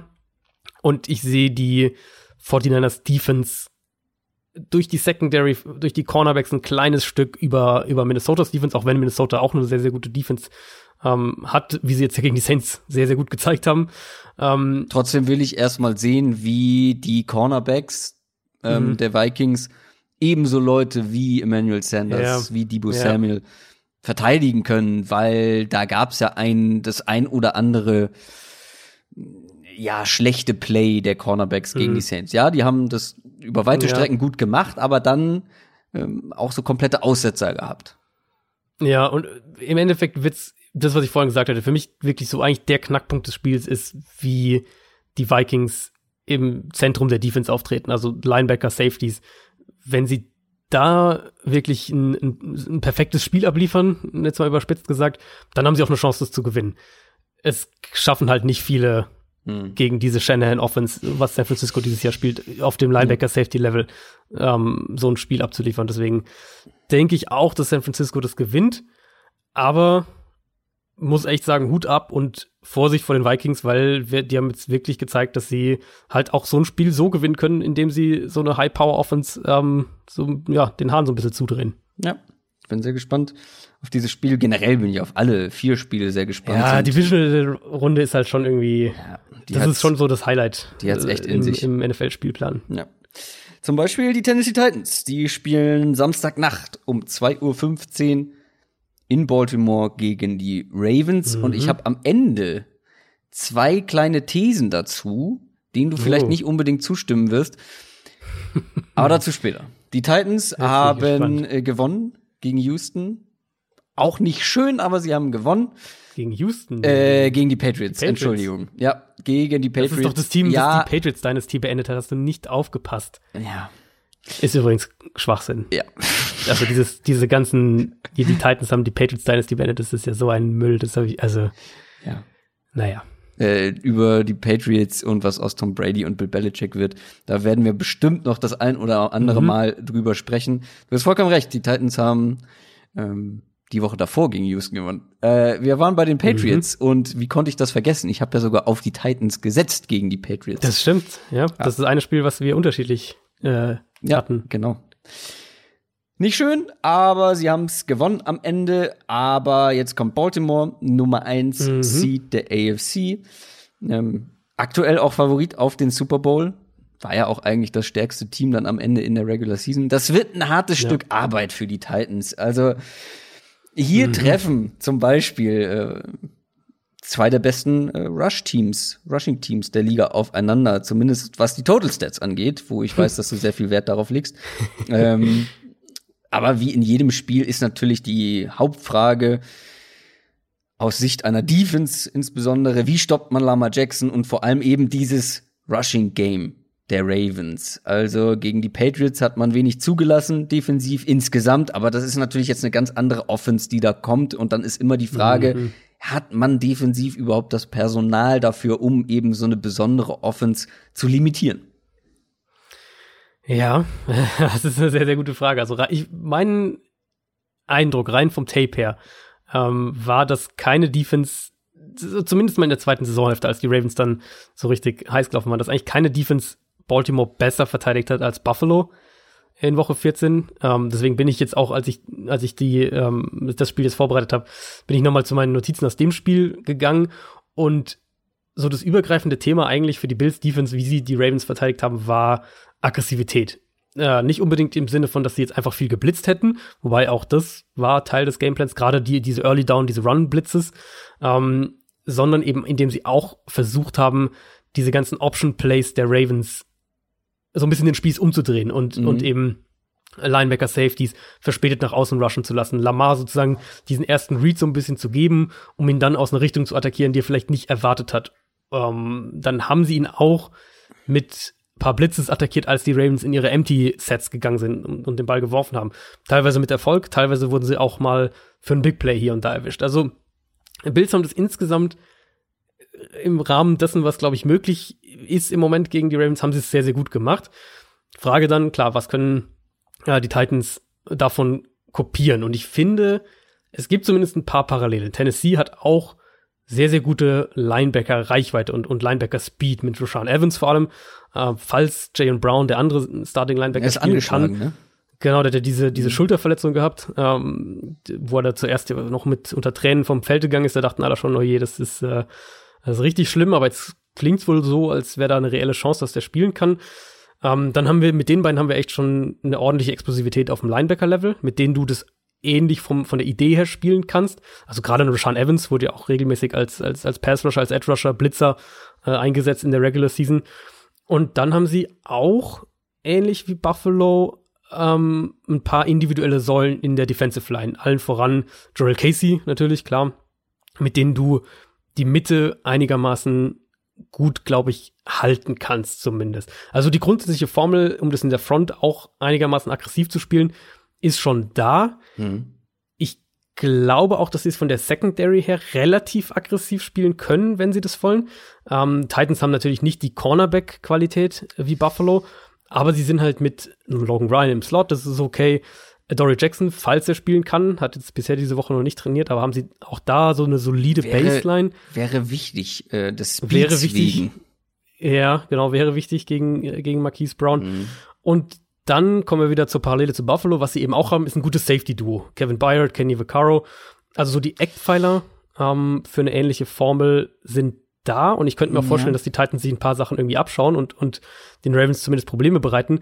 Das Problem umgekehrt ist dann, wir haben das jetzt auch schon mehrfach von Teams gesehen in verschiedenen Ansätzen. Zum Beispiel San Francisco hat ja ähm, das auch relativ mutig gespielt in, in der Defense gegen Baltimore, was, äh, was die Run-Defense angeht und haben ja auch das Run-Game außerhalb von Lamar quasi gestoppt. Also Mark Ingram und so, die hatten ja, haben da ja fast nichts gemacht in dem Spiel, aber äh, Lamar ist halt für 100 Yards gelaufen. Und so ist es halt so ein bisschen, also die Ravens haben halt schon auch Antworten für diese Geschichten. Wenn du zum Beispiel diese, dieses ähm, ein Verteidiger crasht nach innen und ein anderer kommt dann außen rum, also dieser Scrape Exchange, versucht sozusagen Lamar zu täuschen, dann haben die Ravens halt auch gerne mal irgendwie noch einen Tight oder sowas, der dann plötzlich als Pullblocker noch mit dabei ist und der räumt dann halt den Verteidiger aus dem Weg. Also die Ravens haben halt schon auch Antworten auf diese Geschichten, so ist es jetzt nicht. Ich bin gespannt und ich könnte mir vorstellen, dass eben Tennessee aus diesem Buffalo-Spiel einiges mitnehmen kann. Okay. Aber. Das heißt viel. was jetzt, also du warst, die Verbindung war leider zwischenzeitlich kurz weg. Ähm, da habe ich gehofft, dass du noch viel zu erzählen hast, äh, weil ich dich da nicht mehr gehört habe. Eine Sache, die mir jetzt noch so ein bisschen, Dann, ja. glaube ich, gefehlt hat, ist, angenommen, sie schaffen es zum Beispiel mal, die Ravens in etwas längere Third Downs zu zwingen. Angenommen, mhm. sie kriegen keine Probleme gegen die Wide Receiver beispielsweise, weil sie eben das Speed eines Marquise Browns ganz gut irgendwie in Schach halten können. Aber dann ist ja immer noch bei den Ravens die Frage, oder wenn man gegen diese Ravens offen spielt, was macht man gegen die Titans? Vor allem einen mhm. scheinbar wohl wieder komplett fitten Mark Andrews. Das ist ja auch so ein Key-Matchup, was du dann in den Momenten verteidigen musst. Ja, absolut richtig. Ähm, da kommt dann auch wieder, da kommen wir zu den, zu diesen eigentlich simplen Sachen, wo ich nie verstehe, warum nicht viel mehr, viel mehr andere Teams das auch machen, die aber halt Baltimore mehr macht als jeder andere und die die Offense eben auch für den Quarterback, fürs Passspiel, für die gesamte Execution leichter machen. Das ist Play-Action. Äh, kein, kein Team wirft mehr Play-Action als die Ravens. Lamar Jackson hat 14 Touchdowns ohne eine einzige Interception bei Play-Action-Pässen dieses Jahr geworfen, also eine absurd hohe Zahl. Ähm, das ist der eine Punkt. Der andere Punkt ist Motion. Kein Team spielt ansatzweise so viel Motion wie die Ravens. Also gemeint ist damit, dass ein Spieler in Bewegung ist, wenn der Snap erfolgt. Und ähm, ich glaube, das hatten wir auch schon mal thematisiert. So die, der, Kernaspekt daraus ist eben, wie das Defenses durcheinander bringen kann, ja. wie das Gap-Zuteilung, vielleicht eine Coverage sogar auch, solche Geschichten. Ja, weil du kommunizieren musst dann, wenn sich halt genau, halt Sachen verändern, genau. weil normalerweise ist dann irgendwie so das Grund, die Grundregel eines Playcalls in der Defense ist, okay, du nimmst den mhm. ersten von außen, nicht den zweiten von außen oder mhm, ne, genau. und dann ändert aber der eine Slot Receiver noch mal die Seite oder dann verändert sich noch mal was und dann musst du eigentlich kommunizieren und das muss dann in dem Moment halt sehr sehr schnell gehen, wo halt eben so viele Sachen bei schief gehen können. Genau und das spielt ja alles zusammen. Also diese diese Motion und, und Option Plays, die wiederum spielen mit Run Pass Options und, und Play Action zusammen. Ähm, und jetzt können wir natürlich auf der einen Seite sagen, oder was ich ja gerade auch gesagt hatte, äh, ja, Tennessee hat gute und, und schnelle Linebacker und sie haben gute Safeties. Das heißt, einerseits kann man jetzt argumentieren, ja gut, dann haben sie doch auch Spieler, um, um, um den Titans zu, zu decken. Auf der anderen Seite kann halt auch kein Spieler alles verteidigen. Und ja. das ist ja eben das Problem mit dieser Ravens äh, Offense, dass halt Verteidiger permanent in Fallen gelockt werden und du dann halt diesen zwei Schritte vielleicht nach vorne machst, weil du einen Run erwartest, weil du von irgendeiner Motion falsch äh, auf die falsche Fährte gelockt wirst. Und das reicht dann halt dem Mark Andrews oder wem auch immer, um mhm. diese zwei Yards, ein Yard Separation zu kreieren. Das heißt. Dann auch schwer Disziplin, zu tackeln danach. Also. Genau, Disziplin ist, ist, ist das oberste Ding. Du musst unglaublich diszipliniert spielen. Und bisher haben wir halt jetzt in den letzten, ja, was, zwei Monaten, drei Monaten haben wir halt eigentlich keine Defense gesehen, die das über ein ganzes Spiel durchziehen konnte gegen Baltimore. Ja, und ähm, wie ich auch schon mehrfach dann erwähnt habe, wenn du eine Sache halt stoppst oder sagen wir mal sogar zwei Sachen stoppst, zum Beispiel eben, wie du gesagt hast, die 49ers haben den Run gegen die Running Backs gut verteidigt, aber eben nicht gegen Lamar Jackson. Und dann gab es auch Teams, ich mhm. weiß nicht, vielleicht waren es die Bills, ähm, die dann die Tight Ends plus das Running Game einigermaßen verteidigt haben und dann von den Wide Receivers geschlagen wurden. Ähm, und Lamar Jackson dann im Passspiel. Ähm, weiß mhm. ich jetzt mhm. nicht mehr genau, welches Spiel das war, wo dann auf einmal Willie Snead ähm, so in Erscheinung getreten ist. Also das ist ja auch dann immer noch super schwierig. Also du stopfst ein Loch und dann äh, ploppt das genau. nächste auf so ungefähr. Genau, und es ist also auch so, dass die, die Ravens, wenn nicht die beste, dann eine der drei besten Offensive Lines der Liga haben. Also das kommt ja dann auch dazu. Du kannst ja nicht mal sagen, ja, können wir vielleicht irgendwie konstant mit dem Foreman-Rush Druck kreieren. Auch wenn die Titans da mit einem mit einem Harold Landry, mit einem Gerald Casey gute Spieler mhm. haben, äh, kannst du nicht davon ausgehen, dass das funktioniert. Also es sind halt wirklich viele, viele Faktoren. Was man noch ansprechen muss, auf der Seite Mark Ingram könnte ausfallen. Im Moment sieht es wirklich nach einer 50-50-Geschichte aus. Ja. Der hatte ja eigentlich schon wieder fast, äh, wieder fast vollständig mittrainiert, äh, musste dann wieder ein bisschen zurückschrauben, Finde weil ich, die Wade ihm Probleme bereitet. Aber ja, finde ich jetzt nicht so schlimm, weil ich finde, dass man mit einem Justice Hill, ähm, dem Rookie oder einem Gus Edwards Gus ganz Edwards, ja. guten Ersatz dahinter hat. Ja, Ähm, ich denke auch, das ist kein großer, das ist kein großer Faktor wäre. Und dann, was man vielleicht noch erwähnt haben sollte, um es mal zumindest gesagt zu haben, viele der Starter gerade offensiv haben jetzt drei Wochen nicht gespielt. Ähm, das sieht jeder Ja. so ein bisschen anders. Frisch erholt, Vom- sagen die einen, einen die Genau. anderen sagen eingerostet. Genau, ja. Also gerade wird sicher gerade gerade am Anfang des Spiels interessant sein. Also Ja. ob sie irgendwie rauskommen und und so die ersten zwei Drives sind irgendwie noch ziemlich holprig oder ob sie rauskommen und der erste Drive ist ein Vier-Play Touchdown Drive oder sowas. Wer auf gar keinen Fall eingerostet sein wird, ist Derrick Henry, der auf der anderen Seite des Balls spielt, über die wir auch noch sprechen müssen. Also Der wird eher Muskelkater haben. der wird ein bisschen Muskelkater haben vielleicht, ähm, weil wie wir gesagt haben, wenn es den Titans erlaubt wird zu laufen, wenn sie so laufen können wie gegen die Patriots, dann machen sie es auch. Und ich weiß, dass du so ein bisschen Kritik geäußert hast, ähm, beziehungsweise es auch andere getan haben, dass sie, ja, sie konnten super laufen, aber trotzdem hätten sie das, Deu äh, das Spiel deutlicher gewinnen können, vielleicht, wenn man mehr gepasst hätte. Ähm, weiß ich jetzt nicht genau mehr, wie du das formuliert hast, war direkt nach dem Spiel, glaube ich. Ähm, kannst du vielleicht gleich noch was zu sagen? Ähm, ich fand halt nur die Kritik an der Stelle so ein bisschen, ja, schwierig, weil man hat immerhin noch gegen die Patriots Passing Defense gespielt und da ist es halt mit Passen nicht ganz so leicht und ähm, ja, Derrick Henry und die ganze Rushing Offense hat einfach einen super Job gemacht und äh, wenn das nicht so gewesen wäre, hätte man glaube ich dieses Spiel auch nicht gewonnen. Ja, sie hätten vielleicht ein bisschen mehr passen können. Effizient war da nicht so wahnsinnig viel im Passing Game. Aber jetzt kommen wir natürlich bei diesem Matchup zur entscheidenden Frage.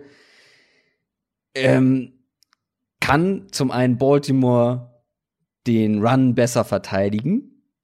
Oder auch die andere Frage, die da mitschwingt, können die Titans gegen Baltimore besser passen als gegen die Patriots? Weil wenn sie wieder nur auf den Run irgendwie setzen müssen, wo natürlich schon mal zum einen nicht gesagt ist, dass man das in der Form so eben mal wieder reproduzieren kann in diesem Spiel, ähm, dann musst du eben passen können, weil sonst wirst du mit dem Tempo ähm, der, der, der Ravens Offense nicht mitkommen.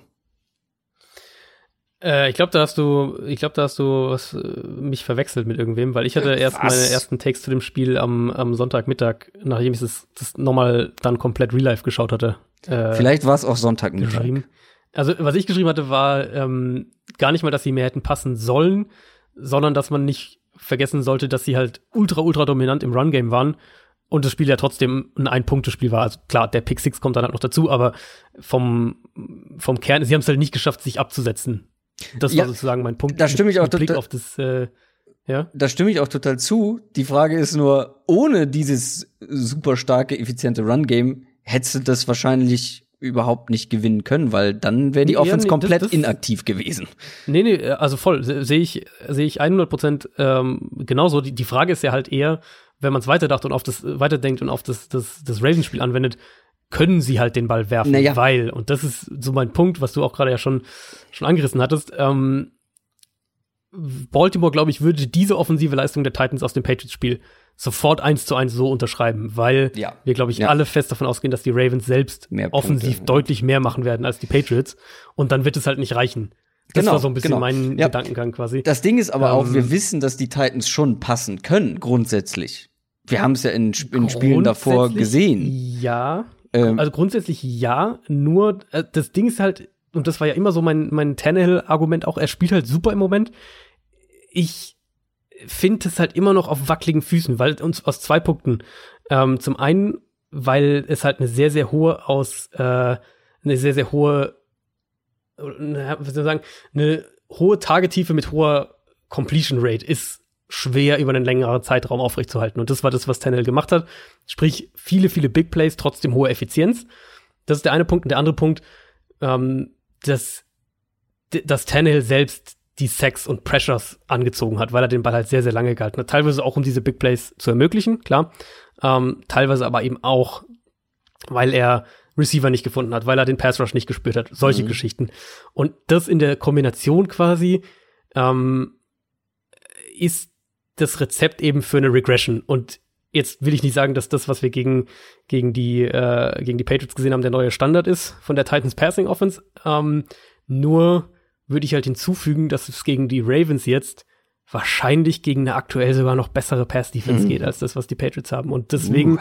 glaube ich halt, dass die, dass die Ravens das von, und, und New England hat das ja teilweise auch so gespielt, dass sie wirklich auch auf den Pass gegangen sind, dass sie eben den Titans diese leichten Boxes auch dann gegeben haben und gesagt haben, gut, wenn ihr halt jetzt hier für 200 Yards lauft, dann äh, macht ihr halt vielleicht 17 Punkte oder sowas, ja, aber wir blöd, glauben wenn halt, man dann nicht mehr macht. genau, ja. genau. Also die Formel ja. ist halt hintenrum nicht aufgegangen, aber ähm, wie gesagt, das, die, die Ravens würden das halt, glaube ich, sofort unterschreiben. Dass das der Plan war, da würde ich sofort zustimmen, weil ich meine, die haben den Nummer 1 Receiver der Titans aber sowas von aus dem Spiel genommen ähm, mhm. mit AJ Brown, der war ja gar kein Faktor. Mhm. Und ja auch mehrfach mit, mit tiefen Safeties noch gespielt, um eben die Big Plays ja. zu verhindern. Also das vom, sie haben es dann irgendwann umgestellt, sie haben irgendwann dann äh, die Patriots mit, mit sechs Mann Fronts gespielt, mhm. solche Geschichten, aber vom, von der, von der Grundidee war das schon relativ klar, dass sie, dass sie gesagt haben, wir lassen euch hier nicht werfen, wenn ihr lauft, dann lauft. Aber dann glauben wir, dass wir mehr Punkte machen können. Und das haben sie halt dann nicht geschafft. Die Ravens werden das höchstwahrscheinlich können. Ja. Wir sind uns auch beide einig, dass wenn sie wieder nicht passen können, die Titans jetzt, dass das dann eher nichts wird, wenn sie eben nur laufen können. Aber lass uns noch mal einmal auf das Running Game gucken, weil ähm, die Ravens hatten hier ab und zu Probleme. Also ich mhm. äh, habe noch mal nachgeguckt. In Woche Nummer 10 zum Beispiel hatte Joe Mixon ein sehr gutes Spiel gegen die Ravens, was man nicht erwartet hätte, ähm, mhm. dass die mhm. Bengals da so gut laufen können. Gerade die Bengals Offense, die in der ersten Saisonhälfte 0,0 laufen konnte. Ähm, Houston konnte effizient laufen, nur ist man wenig gelaufen, weil man von Anfang an, glaube ich, gefühlt oder ziemlich weit war man auf jeden Fall irgendwann hinten. Ähm, Raheem Mostert hatte ein mega gutes Spiel von den 49ers gegen die Ravens. Äh, Singletary von den Bills war auch nicht übel in Woche 14. Also die Ravens sind auf dem Boden zumindest anfälliger als in der Luft und deswegen glaube ich schon, dass äh, ein Derrick Henry und diese ganze Rushing Offense der Titans durchaus wieder Schaden anrichten kann. Aber wie gesagt, der große Knackpunkt ist eben, ob man das offensive Tempo der Ravens Offense eben mit einer dominanten Run Offense mitgehen kann, ohne groß passen zu können. Das müssen sie halt schon irgendwie hinkriegen. Ja, das ist halt das Thema. Also da, da spielt sicher bei diesen Run-Defense-Problemen bei Baltimore spielt sicher auch mit rein, ähm, dass sie ja eben nicht diese individuelle Qualität in der Defensive Line ja, haben. Genau nicht jetzt, dass es eine Katastrophe wäre. Gerade ein Brandon Williams ist ein exzellenter Run-Verteidiger. Uh, Matt Judon hat sich im Laufe der Saison da auch wirklich reingespielt. Aber sie haben halt jetzt nicht mehr diese Front wie jetzt letztes Jahr noch mit Zedary Smith und Terrell Suggs und, und CJ Mosley, sondern haben sie ja wirklich, sind ja auch gezielt darauf gegangen, in die Secondary zu investieren und die Defense von der Secondary aus aufzubauen. Und das geht dann halt zu einem Teil auch zu Kosten des Run-Games und wo wir dann, glaube ich, auch wieder zu diesem, an diesem Punkt kommen, dass, dass Defenses dann das zum Teil hinnehmen, zu sagen, wenn ihr für, gegen, gegen uns für 150 Yards lauft, dann nehmen wir das in Kauf, aber wenn ihr umgekehrt auch nur für 150 Yards passt, dann gewinnen wir das Spiel wahrscheinlich. So jetzt mal ganz überspitzt gesagt. Mhm. Und da sehe ich halt, wie gesagt, schon wirklich Probleme auf die Titans zu kommen. Ravens, wie gesagt, alles beginnt mit der Secondary. Ähm, einerseits dahingehend, dass sie die Cornerbacks und Safeties ja komplett variabel einsetzen. Du weißt von der Pre-Snap-Formation her oft überhaupt nicht, welche Coverage jetzt gespielt wird, weil dann plötzlich der Cornerback als, als tiefer Safety spielt und der Safety als Edge Rusher und all diese Sachen. Und dann haben sie eben auch eine enorme individuelle Qualität einfach. Also ich würde mal behaupten, dieses Cornerback-Quartett, was die haben mit Humphrey, Carr, Peters und Jimmy Smith, das gibt's so in der Qualität nicht nochmal in der NFL. Sprich, du kannst halt auch mit diesen Cornerbacks unglaublich flexibel auftreten. Und da reden wir ja noch nicht mal von einem, von einem Earl Thomas auf Safety noch mit dazu. Das heißt, die Ravens können in der Secondary alles spielen, was sie machen wollen. Und wenn sie es machen wollen, können sie halt auch einfach in Straight Man Coverage gehen und blitzen, was sie ja auch mit einer unfassbar hohen Quote machen. Mhm.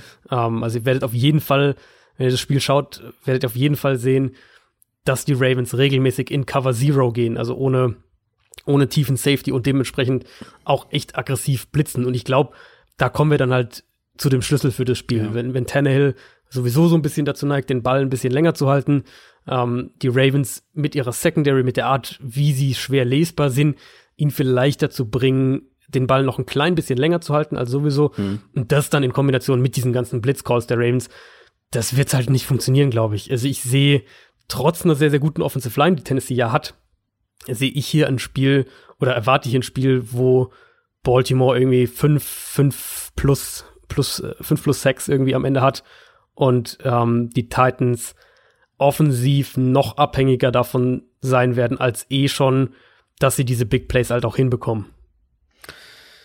Ich habe gerade gesehen, dass meine Thesen gar nicht so gewagt sind, wie ich äh, das in Erinnerung hatte ähm, und du mir auch wahrscheinlich zustimmen wirst. Also ich glaube, dass die Ravens mehr über den Pass kommen müssen, als ihnen vielleicht lieb ist. Aber das hast du ja eigentlich auch so ein bisschen bestätigt, dass die Titans zumindest die Könnte Voraussetzungen ja. haben, das ganz gut, also das Running Game, sei es über Lamar oder die Running Backs, einigermaßen verteidigen zu können. Ist halt dann die Frage, wie sie den Pass verteidigen. Gegen eben diese starken Tight Ends und Wide Receiver. Mhm. Ähm, und das andere, hatte ich auch schon gesagt, eigentlich die Titans werden wieder sehr gut laufen können, könnte ich mir vorstellen, aber eben dann im Passing Game ihre Probleme haben. Ist halt die Frage, wieder so viele Probleme wie gegen die Patriots. Ich glaube, ja, ja. am Ende, das, wo du mir wahrscheinlich nicht zustimmen wirst, ist, dass es ein engeres Spiel wird, als man das vielleicht jetzt so auf dem Papier denkt.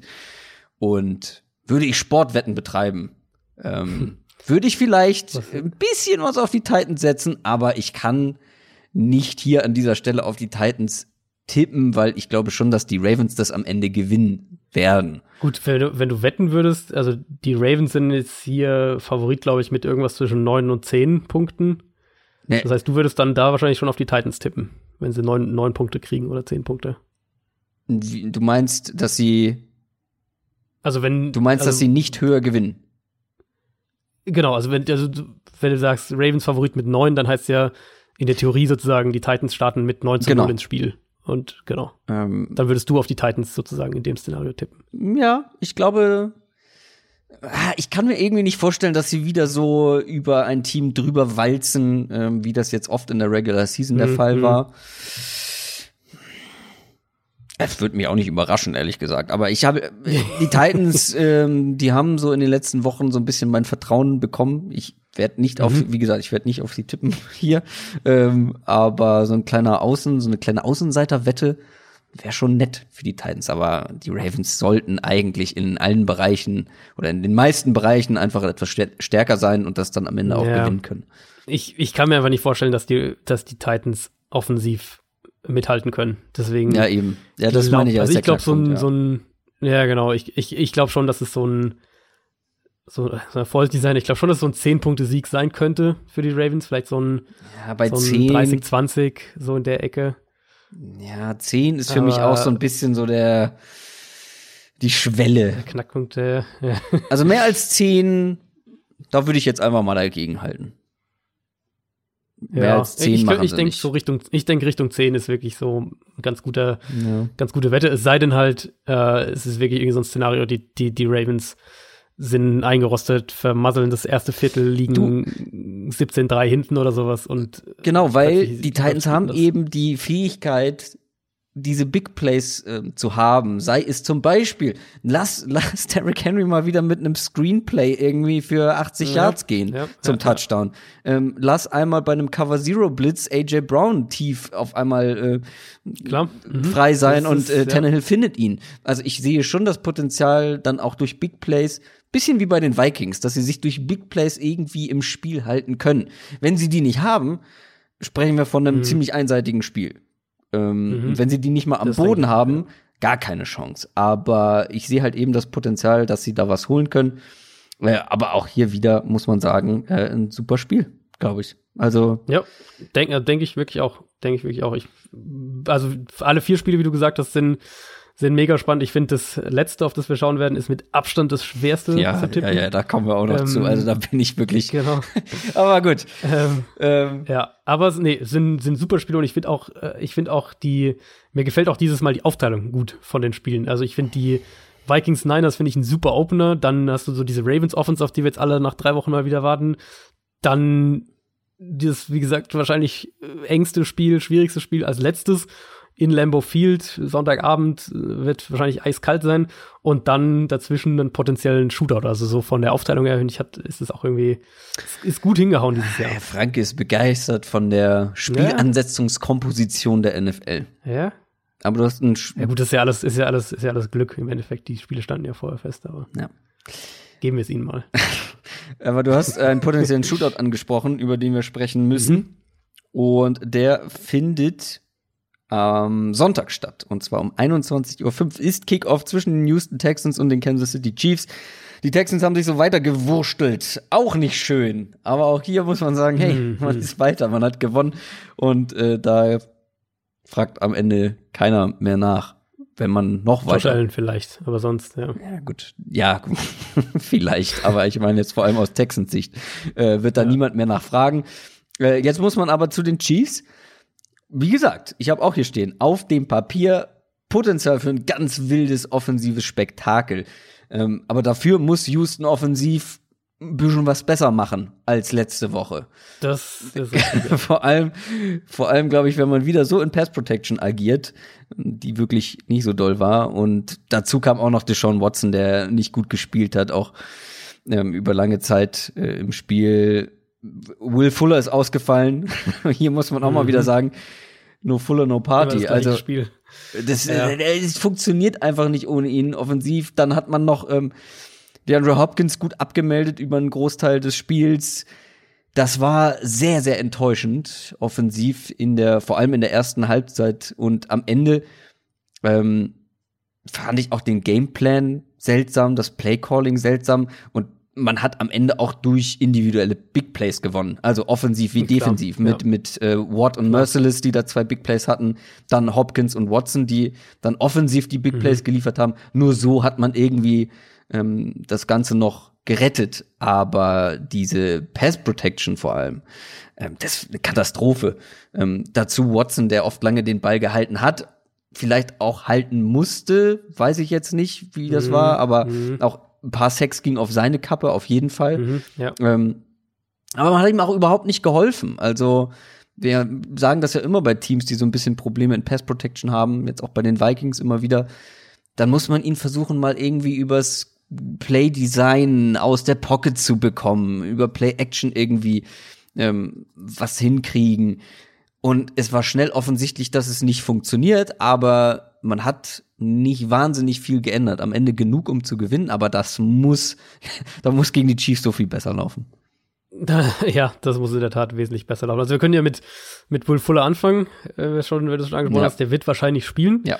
Ähm, Wichtig. War ja wirklich auch eine, eine echte Game-Time-Decision jetzt schon in der Wildcard-Runde und äh, sieht wohl alles so aus, als könnte er dann diese Woche mitspielen. Ähm, ich habe das ja in der Regular Season immer wieder mal so ein bisschen, so ein bisschen gepredigt, dass sich die Chiefs Defense bzw. die Chiefs Secondary vor allem gesteigert hat. Das Problem wie jetzt, wenn wir auf das Spiel schauen, es sind nicht primär ähm, die Cornerbacks, die diese positive Entwicklung ausgemacht haben, sondern es sind die Safeties vor allem. Tyron Matthew allen voran, aber eben auch ähm, Thornhill, der Rookie Safety. Und der fehlt ja jetzt verletzt. Das heißt, ich bin schon mal gespannt, wie sie erstmal darauf reagieren. Ich vermute mal, äh, dass Armani Watts mehr Free Safety spielt, damit ähm, damit Matthew immer noch flexibel eingesetzt werden kann. Der spielt ja auch einiges im Slot beispielsweise und, und ist wirklich so sowas wie der, der individuelle X-Faktor in der Defense und ja, auch ist ein maßgeblicher Grund dafür, ähm, dass das Football Outsiders die Chiefs als Nummer 1 Defense gegen Pässe in die kurze Mitte des Feldes hat, wo die Texans übrigens auf dem letzten Platz sind von allen 32 Teams dieses Jahr. Also Texans. Also das werden wir wahrscheinlich eher Defense, weniger das heißt, sehen. äh, Oder ach so, die Defense, die Ja, Texans. Defense. ja, genau, Okay, genau. Also nicht die Defense Texans gegen Defense Offense. Okay. Nee, nee, nee. Ähm, und Kernfrage für mich wird tatsächlich sein, ob die Chiefs es schaffen, mit Disguise Coverages, was sie ja durchaus häufiger auch machen, auch im Laufe der Saison intensiviert haben, äh, Watson dazu zu bringen, den Ball länger zu halten. Die Bills haben das konstant, bis sie dann irgendwann eingebrochen sind defensiv, aber über weite Strecken des Spiels haben sie das konstant ziemlich gut gemacht, Mhm. dass sie Watson eben auch dazu gezwungen haben, zum zweiten oder dritten Read zu gehen.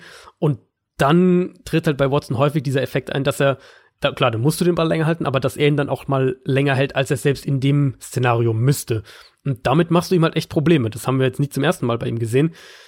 Texans haben ja echt viel dann auch Pressure und, und Sacks kassiert, aber ganz viel davon ging ja halt auch wirklich auf Watson und oder oder waren halt Coverage Sacks, eins von den beiden Sachen. Das heißt, die, klar, die O-Line war schlecht, aber sie war nicht ganz so übel, wie es vielleicht diese ja. Total Sets, ich weiß gar nicht, was waren es, sieben, sechs, sieben, sechs oder was auch immer es waren, ähm, am Ende irgendwie aussagen. Im Kern ist es ja auch der Ansatz der Chiefs so zu spielen, auch wenn sie natürlich nicht ansatzweise die Secondary wie Buffalo haben, aber eben in der, in der Coverage flexibel zu sein und dann bestimmte Dinge auch umzustellen. Das machen sie noch mehr als Buffalo. Buffalo spielt ja noch mehr in seinen Zones und so eben den Quarterback auch versuchen zu verwirren oder auf eine falsche, äh, falsche Fährte zu locken. Und dann hat Kansas City natürlich diesen einen, einen äh, X-Faktor in der Defensive Line mit Chris Jones, einer der vier, fünf besten Defensive Tackles in der NFL. Und gerade das Matchup hier gegen Zach Fulton auf Right Guard, Right Guard der Texans, das wäre aus Chiefs Sicht mein primäres Matchup, was ich versuchen würde, so oft wie möglich zu erzwingen. Chris Jones gegen den Right Guard, dann schauen, was passiert, wenn du es irgendwie schaffst, Watson mit Interior Pressure aus dem Rhythmus zu bringen und mhm. dann vielleicht noch, dass er den Ball irgendwie länger halten muss. Also das sind so die Ansatzpunkte, glaube ich, für die für die Chiefs Defense, weil wie gesagt, Cornerback ist nicht der Grund für die defensive Verbesserung. Die sind okay. Also es ist jetzt nicht so, dass das eine, eine Katastrophe wäre. Die sind okay. Aber wenn halt die Texans mhm. ihre drei Receiver haben, reicht okay nicht. Ja, eben. Und äh, da wollte ich auch einhaken bei dem Thema, weil mhm. wenn ich hatte das, glaube ich, schon mal so als Einwand gebracht ähm, zur Chiefs Secondary, vor allem zu den Cornerbacks, mhm, dass die mhm. sich stabilisiert haben. Ja, aber die haben auch seit dem Titans-Spiel nicht mehr gegen eine Passing Offense gespielt, wo ich sage, die gehört zu den besten der Liga. Also bei den Chargers ist das sehr tagesformabhängig, äh, je nachdem, äh, wie Philip Rivers stimmt, und äh, die dazugehörigen Wide Receiver drauf sind. Aber die Raiders waren dabei, die Patriots, die Bears. Ähm, das sind jetzt alles keine Passing Offenses, ähm, wo wo eben Wide Receiver spielen, die das Format eines DeAndre Hopkins haben. Und der hatte ist jetzt gegen mhm. einen Tredavious White sehr schwierig, der einer der besten Cornerbacks der Liga ist. So einen hat Kansas City nicht. Plus, wenn Fuller noch spielt, kommt noch eben noch mal eine ähm, Waffe dazu, die unglaublich schwer zu verteidigen ist, äh, was Speed angeht. Dann mit Kenny Stills noch eine weitere Waffe dazu. Also ich sehe eben nicht, ähm, wie die Cornerbacks hier eine eine Chance haben sollten, außer eben, man setzt Deshaun Watson schnell und oft unter Druck. Das war jetzt im ersten Spiel der beiden dieses Jahr nicht unbedingt der Fall. Da hat man, ähm, da hat man wenig Druck hinbekommen. Aber ich glaube, mhm. da hat auch Chris Jones noch nicht gespielt. Ne? Also das, wie gesagt, das, äh, wie, Kann gut sein, ja. wie du ähm, schon angedeutet hast, ähm, ein zentrales Matchup. Aber trotzdem, wenn sie keinen Druck hinbekommen, konstant, dann wird's richtig schwierig.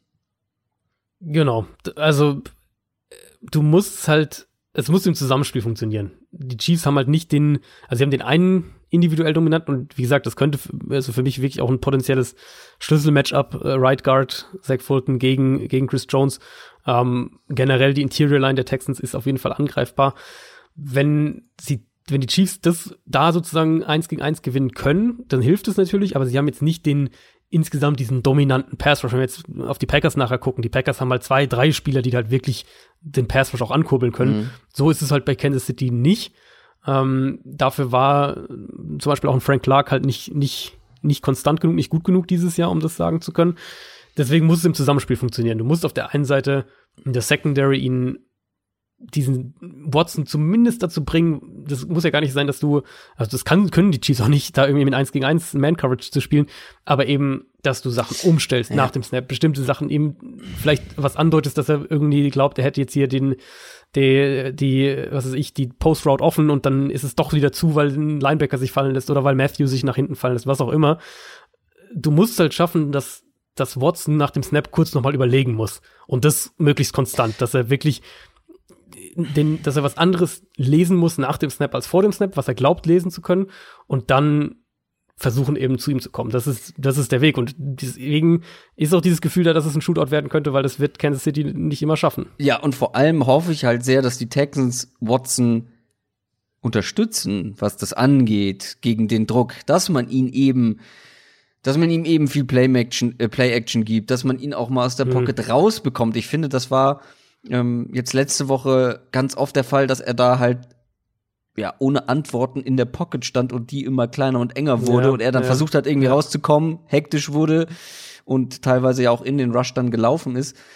Ähm, da muss man ihm, glaube ich, dann auch so ein bisschen helfen können, weil stell dir mal vor, der rollt aus der Pocket, er ist athletisch genug, um selber dann auch mal so einen First Down rauslaufen zu können, den Ball on the run zu werfen und wenn dann halt eben die Secondary ist gegen Hopkins, Fuller und Stills nicht schafft, in den ersten paar Sekunden irgendwie die Coverage aufrecht zu erhalten, dann kann Watson die auch on the run mal treffen. Also ich finde, da Mhm. braucht es ein bisschen Klar. mehr Unterstützung auch vom Play Design, vom Play Calling, ähm, damit Watson da nicht wie so ein einsamer Samariter in der Pocket steht und äh, verschluckt wird.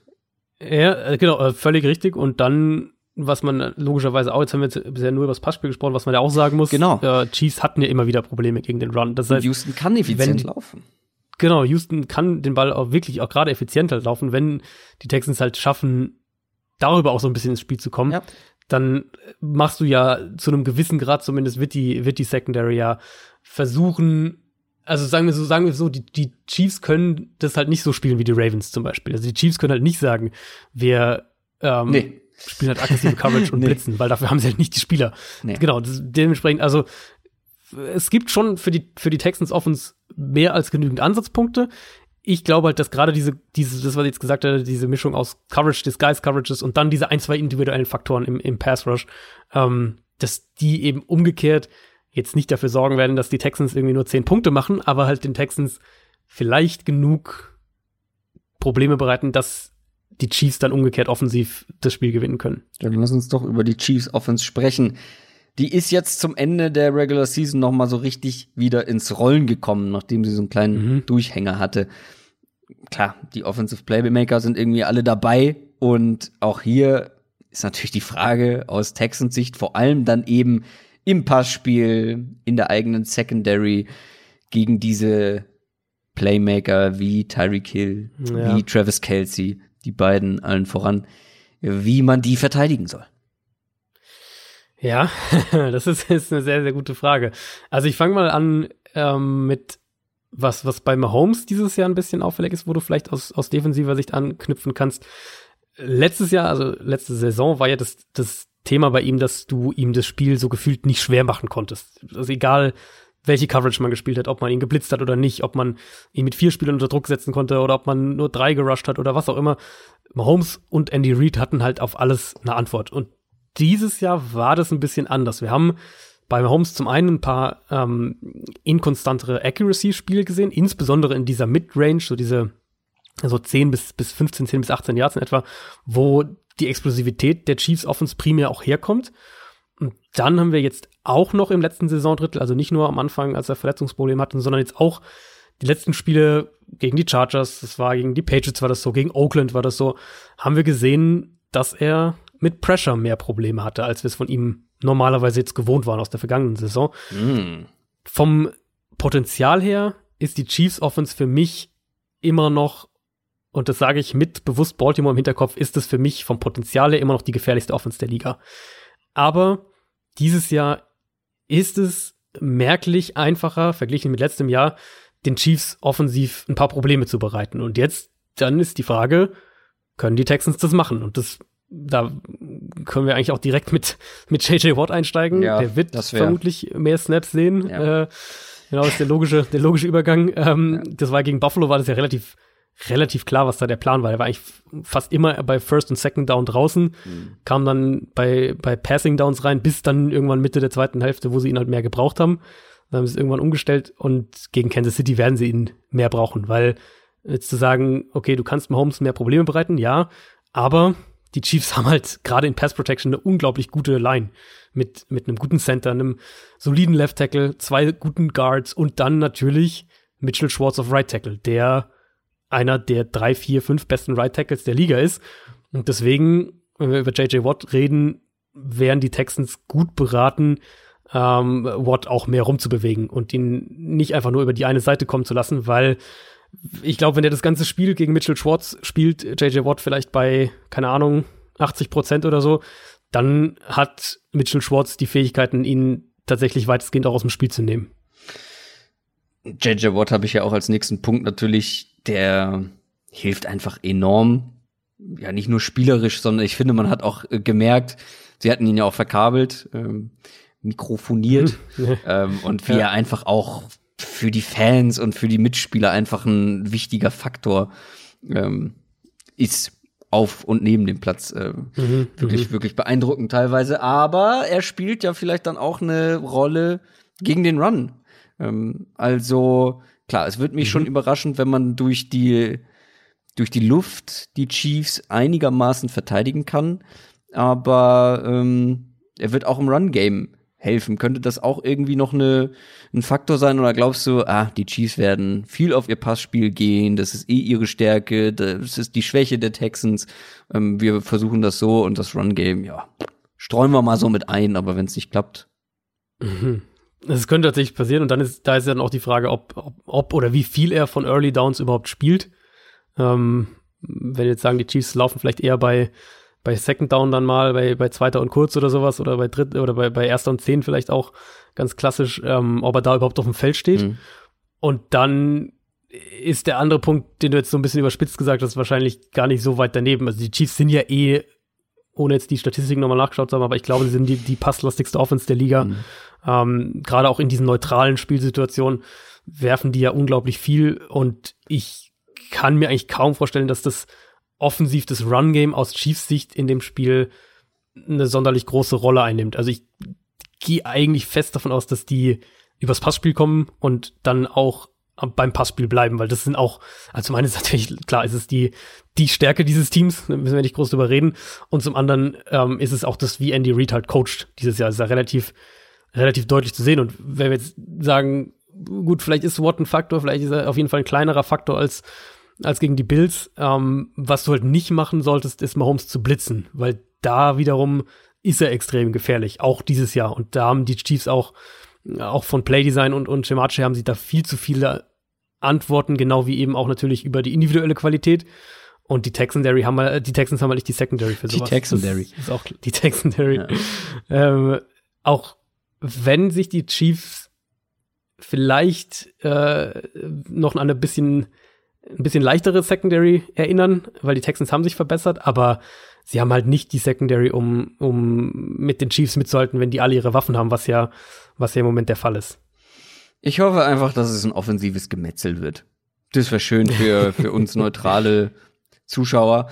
Ähm, und das Fuller spielt, ähm, das wird, glaube ich, echt relevant sein, weil, wie gesagt, die Chiefs gegen drei solche Receiver werden Probleme bekommen. Außer Watson weiß wieder nichts anzufangen in der Pocket und läuft in irgendwelche Rusher rein. Auf der anderen Seite wären noch die Texans mit den Receivern, mit Hill, mit Kelsey. Äh, Vier potenziell, ja. Vielleicht gibt's auch äh, das ein oder andere Big Play von Nicole Hartman. Den hat man in der zweiten Saisonhälfte auch nicht mehr so häufig gesehen, nachdem Hill wieder mit Ist auch dabei wieder war. auch so ein Faktor, weil die, weil die Texans haben halt nicht diesen Team-Speed, Genau, glaube ich, genau, in der deswegen. Secondary. Sie haben, genau, sie, du kannst halt dann Tyreek Hill vielleicht so ein bisschen äh, doppeln oder dich darauf fokussieren und, Ja, und deswegen, ja. Conley und Bradley Roby haben das auch ganz okay jetzt so Ja, gemacht. Conley ist, aber Conley ist Licht und Schatten. Also der hat, Licht und Schatten, der ja, hat das ist- Plays, wo du denkst, Alter, der sieht aus wie der beste Cornerback der Liga und dann wird er wieder in einem anderen Play Ja, ja. komplett verbrannt.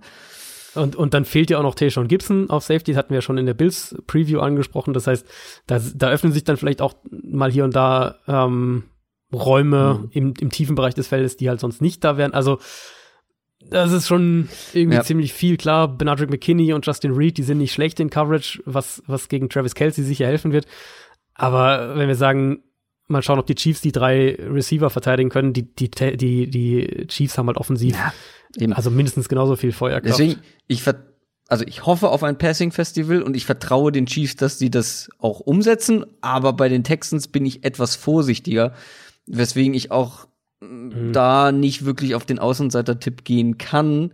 Wenn es ein richtiger Shootout wird, glaube ich, haben auch sogar die Texans eine Chance, das am Ende dann Klar, noch äh, zu gewinnen, Ja, weil dann klar. dann reden wir ja oft davon, dass ein Big Play den Genau. Unterschied macht oder irgendwas. Also, ja.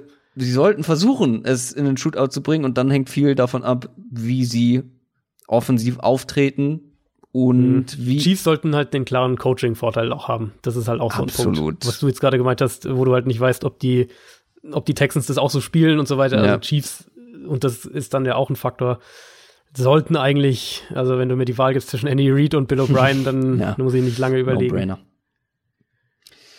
Was kein No-Brainer ist, ist das späte Sonntagsspiel, das letzte. Warte mal, bevor ich, da, bevor ich da übergebe, ah, du hast dich klar geäußert, ne? In Sachen Tipp jetzt bei dem Spiel? Ich tippe auf die Chiefs, Okay, ja. Ich, also ich erwarte, dass das das highest scoring Game wird, diese, äh, diese Müsste so sein, aber im Moment, ah, also es gibt immer wieder, also die, ich hätte auch niemals gegen die Saints getippt letzte Woche, also. nee, klar. Nee, also ich vermute, ich habe jetzt gerade noch mal geschaut, das Over-Under sind 51 für das Spiel. Ich glaube, dass sie da drüber gehen. Ich glaube, dass das so eine, Mhm. so eine 30-28 Ecke ja. werden könnte. Ja, über 51 könnte. Sollte eigentlich, also dafür sind beide Defenses eigentlich zu schlecht, um das unter 51 Punkten zu halten. Und die Offense ist halt auch zu gut. Ja, für, eben, ja. Also, genau. So, aber jetzt zum letzten Spiel. Seattle Seahawks Ja. gegen Green Bay Packers. 0 Uhr 40 deutscher Zeit geht's los.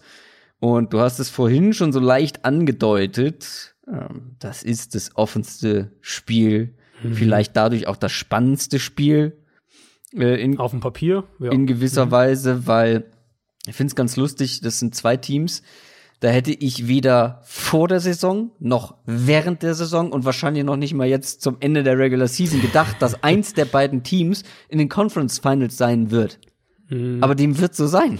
Äh, nur wer ist die richtig, Frage. Ähm, aber es gibt hier so viele schöne Storylines und Punkte, über die man sprechen kann. Weil beide haben irgendwie ihre Stärken, die sehr stark sind, und beide haben ihre guten Spiele, beide dann aber auch ihre Schwächen und schlechten Spiele. Beide haben so eine gewisse Inkonstanz über die Saison gezeigt. Deswegen, Und ganz auf ganz unterschiedliche Weise so. Also beide sind halt auf, auf völlig unterschiedliche Arten ja, gut und schlecht. Das ist so, ja, du kannst ja nicht mal sagen, hier spielt irgendwie Stärke gegen Stärke, sondern es ist so, es, ist, es kommt halt aus völlig unterschiedlichen Richtungen auch alles. und es ist dadurch natürlich auch sehr schwer vorherzusagen. Mhm. Dann haben wir ähm, ein sehr geiles Quarterback-Duell einfach. Russell Wilson gegen Aaron Rodgers bleibt einfach gut, auch wenn vielleicht Aaron Rodgers ähm, nicht ganz auf dem Level dieses Jahr gespielt hat. Russell Wilson ja sehr, Ja, sehr eine gut ähm, interessante über die meiste. Zeit. Dann äh, Coaching finde ich auch super, den alten Hasen, Pete Carroll, gegen diesen neuen, jungen Head Coach, ähm, Matt LaFleur. Also, da gibt's so viele, so viele schöne Dinge. Ähm, wo fangen wir denn mal an? Ähm, beide kommen auf jeden Fall aus einer Performance, wo man sagt, na, das hätte man deutlicher gewinnen müssen. Also bei den Packers erinnern wir uns Woche 17. Wichtiges Spiel fast noch verloren gegen die Lions. Das war so ein ganz absurdes Ja. Spiel, wo man echt kurz Ja. vor Ende, glaube ich, dann erst noch ähm, das Ding gewonnen Ja. hat. Und die Seahawks hatten wirklich ja extreme Probleme mit den Eagles, die ja wirklich komplett abgemagert waren, dann auch noch Carson Wentz verloren haben ähm, und haben sich schwer getan. Mhm.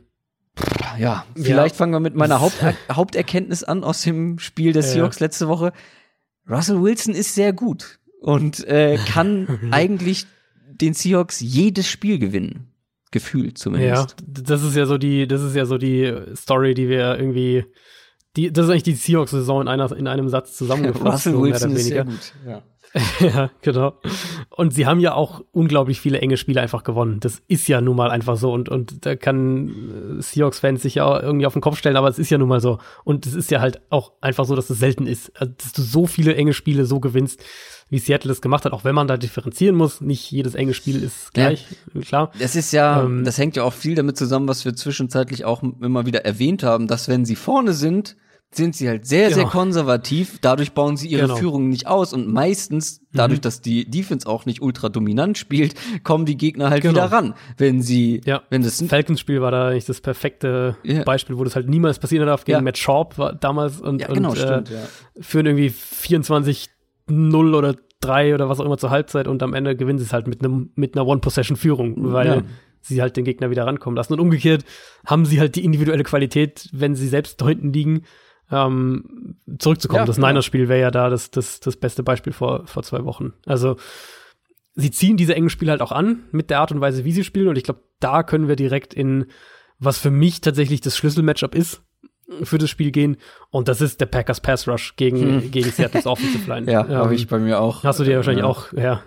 Ganz weit oben. Ich glaube, das ist auch, ja, ist in dem Fall, glaube ich, auch relativ, ähm, naja, und relativ deutlich. Wir Und vor allem- also wir haben, wenn ich das Ja. kurz einschieben darf, es liegt ja, Ja, auf der klar. Hand, diese Pass Protection der Seahawks direkt ansprechen zu müssen, weil das war jetzt das dritte Spiel in Folge, wo die wirklich nicht gut war. Und auf der anderen Seite eben dieser der Packers Pass Rush, der nicht übel ist, vor allem in Person von Darius Smith, ähm, der ja wirklich dieses Jahr einer der besten seines Fachs ist. Also das äh, Mhm. bietet sich ja sehr an, dass das hier wirklich ein zentrales Matchup werden sollte, werden muss. Und also muss man auch dazu sagen, klar, Seahawks hatten da eben konkret selbst auch Ausfälle gegen, gegen die Eagles. Äh, Dwayne Brown allen voran, der Left Tackle und, Ja, und Mike Party auf Guard. Also Ja. die zwei haben denen da schon gefehlt, das hat man auch gemerkt. Ähm, aber wir haben das jetzt oft genug gesehen, wir haben es auch oft genug analysiert und, und hier auch drüber gesprochen. Und da hat sich einfach nichts dran geändert. Die Seahawks bekommen enorme Probleme, wenn die Offensive Line verliert. Und nicht nur die normalen Probleme, die man halt in dem Fall sowieso hätte, weil halt eine Offensive Line verliert und, und dich das limitiert, sondern Seattle maximiert diese Probleme halt auch noch, indem sie dann zusätzlich vorsichtig und, und konservativ in ihren Playcalls werden, weil sie halt glauben, so die Offensive Line zu schützen. Es war wieder jetzt gegen die Eagles ganz eklatant so, wo, ähm, wo die Line wirklich schlecht war und Seattle halt hat an diesem überhaupt nicht funktionierenden Run-Game festgehalten, das ganze Spiel über. Und am Ende waren es dann eben Russell Wilson, DK Metcalf, die das äh, entschieden haben. Und das Spiel war ja halt nun mal bei aller Liebe viel enger, als es aus Seahawks Sicht hätte sein dürfen. Gute Nachricht ist jetzt für Seattle, dass es zumindest realistische Hoffnung gibt, dass Upati und Brown wieder spielen können. Ähm, ich habe jetzt noch heute vorhin noch mal geschaut, da habe ich zumindest leider nichts Konkretes gefunden, aber muss man den Injury Report checken bis Samstag. Es gibt zumindest bei beiden die reelle Chance, dass sie spielen können. Klar, wenn die fehlen, dann reden wir noch von einem eklatanteren Matchup, aber selbst wenn Dwayne Brown und Mikey Party spielen, ähm, glaube ich, dass das Spiel in diesem Matchup entschieden wird, weil die Packers haben dieses Jahr Top 5, Top 7, wie auch immer man das irgendwie einordnen will, ähm, Pass Rush, vor allem natürlich Darius Smith, Ja. klar, das ist der prägende Spieler äh, in dieser Front, aber meiste Quarterback er Pressures von allen Ja. Verteidigern dieses Jahr und dabei Mhm, wurde auch genau, noch sehr sehr oft gedoppelt, ne? Also Genau, das zum einen und er, also er wird oft gedoppelt, aber ähm, Defenses können ihn halt nicht immer doppeln. Und wenn sie ihn doppeln, dann haben die Packers eben die Alternativen, um darauf zu reagieren. Preston Smith ist ein guter Nummer 2 Rusher, vor allem noch Kenny Clark im Zentrum dazu. Der hat sich, der hat sich äh, im Laufe der Saison deutlich gesteigert und die drei zusammen an der Line of Scrimmage, Mhm. das ist dann halt noch in der Kombination mit mit äh, den Blitzcalls von Mike Patton, der zum Beispiel gerne mal einen Inside-Linebacker noch zusätzlich bringt oder auch mal einen Cornerback hier und da, ähm, ist es ein ernsthaftes Problem schon für eine gute Offensive Line und eine Offense, die einen Plan hat, wie sie damit umgeht. Und so leid es mir tut, aber wir haben das jetzt von Seattle oft genug gesehen, dass die halt keines dieser Teams sind. Sprich, wenn Green Bay dieses Duell dominiert, und das wäre, glaube ich, eklatant, wenn vor allem Dwayne Brown nicht spielen würde, dann sehe ich halt echt die Gefahr für, für Seattle, dass die offensiv komplett in so ein Loch fallen können, wie wir es zum Beispiel ja im Arizona-Spiel gesehen haben. Und dann wird es halt eine immense Aufgabe und ich weiß nicht, ob dann äh, Wilson, Metcalf und, und Tyler Lockett mal überspitzt gesagt reichen, um das halt zu gewinnen. Ja, vor allem die Seahawks hatten ja gerade gegen diese starken individuellen Pass-Rusher in den letzten Wochen Probleme. Also Chandler Jones, Genau, äh, Nick ja. Bosa hat komplett zerstört und jetzt mit Zedarius, Fletcher Cox, ja. ähm, jetzt kommt mit Zedarius Smith wieder so ein äh, dominanter oder starker Edge-Rusher. Ähm, jetzt, Mhm. bevor die Seahawks-Fans ähm, endgültig abschalten, ähm, vielleicht so ein bisschen äh, was Positives, weil die Seahawks laufen gern, das wissen wir mittlerweile. Ja, Und das stimmt. wo sind die Packers defensiv anfälliger? Mhm. Am Boden. Also zumindest anfälliger als gegen das Passspiel. Und das könnte ihnen natürlich schon in die, Part, äh, in die Karten spielen. Vielleicht auch das Genick brechen, weil sie dann irgendwie, weil sie denken, auch funktioniert ja ganz gut mit dem Lauf. Warum Ja, sollten wir ja. passen? Und am Ende wird's dann doch wieder eng, weil die gegnerische Passing Offense irgendwie loslegt. Ähm, aber das wäre, wie gesagt, das kann ihnen ja in die Karten spielen, wenn sie gut laufen können, weil das wollen sie und wenn sie es können, werden sie es auch machen. Ja, davon muss man ausgehen. Da hatte Green Bay's Defense schon immer wieder Probleme dieses Jahr. Ich habe mir aufgeschrieben, falls, äh, falls Marshall Lynch noch was im Tank hat, dann wäre das das Spiel, um das, glaube ich, auszupacken. Also an der Goal-Line hat er Ähm, auf jeden Fall noch was im Tank. Also das, Äh, das sah ja, schon teilweise wieder wie Beast äh. Ja, er hat nicht mehr diese langen explosiven Eagles, Runs. äh, So, ja, ja, ähm, Was erwartet man? Und ich, also bei, bei Green Bay finde ich, kommt und geht es so ein bisschen, diese Run-Defense. Wir hatten jetzt die letzten Wochen, also zum Beispiel das Detroit-Spiel, da hatten sie ja riesige Probleme. Auch Washington ein paar Wochen davor. Also Teams, wo man jetzt der, der durchaus davon ausgeht, dass die auch viel laufen Ja, werden ja, in den Spielen, genau. allein durch die jeweiligen Quarterback-Situationen. Ähm, hatten sie dann halt da auch echt Probleme und wird dann spannend sein zu sehen, weil klar, wenn, wenn Seattle in dieses Passspiel mal gehen kann, dann sind die Matchups ja schon auch da. Also die Packers Secondary ist jetzt nicht, nicht so schlecht wie die Eagles Secondary, auf keinen Fall. Die haben gute, Mhm. gute individuelle Spieler mit Jerry Alexander, mit, mit Jamon Williams, auch die Safeties. Ähm, aber sie haben jetzt nicht die Shutdown Secondary, die, die Metcalf und Lockett mal einfach so wegnimmt. Sprich, Green Bay kann jetzt auch nicht irgendwie konstant eine Acht-Mann-Box spielen und sagen, wir spielen 1 gegen 1 Coverage, weil dann kannst du gegen Seattle auch ganz, ganz schnell wieder Probleme kriegen. Also es ist schon so ein bisschen eine Balance und deswegen, das ist halt so der Punkt, wenn, wenn Green Bay eben ohne Blitzing zu Wilson kommt, weil sie die Line of Scrimmage defensiv dominieren, dann sehe ich halt die Gefahr für, für Seattle, wenn, wenn Green Bay mehr Spieler in die Box schieben muss, auch um den Run zu stoppen ähm, und, und Seattle den Ball ansonsten effizient laufen kann, dann kann das Spiel auch ganz schnell in eine ganz andere Richtung gehen. Und wir hatten ja auch schon Ja. Spiele von, von Green Bay, wo dann auch der Pass Rush eben abgemeldet war. Das stimmt. Und eben auch Spiele, wo die Seahawks eben auch dominant laufen konnten. Das war zwar noch mit einem Ja. anderen Running Back, Ja. der auch seine individuellen Stärken irgendwie einbringen konnte mit den Yards after Contact mit Chris Carson, aber das kann auch durchaus passieren. Kommen wir auf die andere Seite. Äh, wem vertraust du mehr? Der Seahawks Defense oder Aaron Rodgers? Böse Frage, ne? Ich, wollte dir eine, ich, ich, darf ich dir mit einer Gegenfrage antworten? Nee, weil das ist das Einzige, was mir dazu eingefallen ist, wo ich ansetzen kann. Aber ja, hau raus. Also, weil, weil ich wollte dich fragen, wo du eigentlich bei Aaron Rodgers stehst. Ja. Wo du ihn im Moment generell einordnest. Also ich, ich kann ja mal Du willst sagen, mich ich einfach denke- nur mit reinziehen in das Boot. Ich bin, wir sind schon der Anti-Packers-Podcast. Wir wurden jetzt schon mehrfach nach den Folgen Ja, beschimpft, weil wir weiß, immer so ja. negativ sind bei Aaron Rodgers. Ich, Aber, ich, ich werde, ich werde auch, äh, ich, ich habe auch immer, ich weiß nicht, irgendwie, ich habe halt seit, und dabei habe ich nicht Jahr mal was gesagt, sagen, großartig. nee, stimmt, du warst, du bist eigentlich gar nicht so auf der Schiene. Ich habe das Ja. vor einem, nach der vergangenen Sa- Saison habe ich das erste Mal gesagt, dass ähm, Rodgers halt kein, für mich nicht mehr in diese Elite-Quarterback-Kategorie Ja, aber gehört und, und ich habe das Gefühl, so langsam so langsam wird man an. auf Social Media auch nicht mehr äh, dafür irgendwie gelyncht, wenn man das sagt. Ähm, meine ganz nüchterne Meinung dazu, wie ich es mittlerweile einfach sehe, ist, dass Aaron Rodgers für mich das ist, was ich ja schon häufiger als Game Manager Plus bezeichnet habe. Ich glaube, die Zahl der Spiele, die er dir übertrieben gesagt alleine gewinnt, ähm, das ist einfach deutlich, deutlich, deutlich zurückgegangen, bis fast gar nicht mehr existent. Und ich frage mich, Und- warum? Ja, ich meine, das kann ja zum Teil auch wirklich einfach das Alter sein. Was ist er jetzt? 6, 36, 36, Und 37? irgendwo Ähm, lacht Tom Brady, lacht Drew Brees. Ja, gut, die spielen halt völlig anders. Das ist Ja, das stimmt, Bei das Rogers stimmt. war ja die Athletik und, Ja. und die, die Physis immer ein größerer Faktor in der Art, wie er gespielt hat.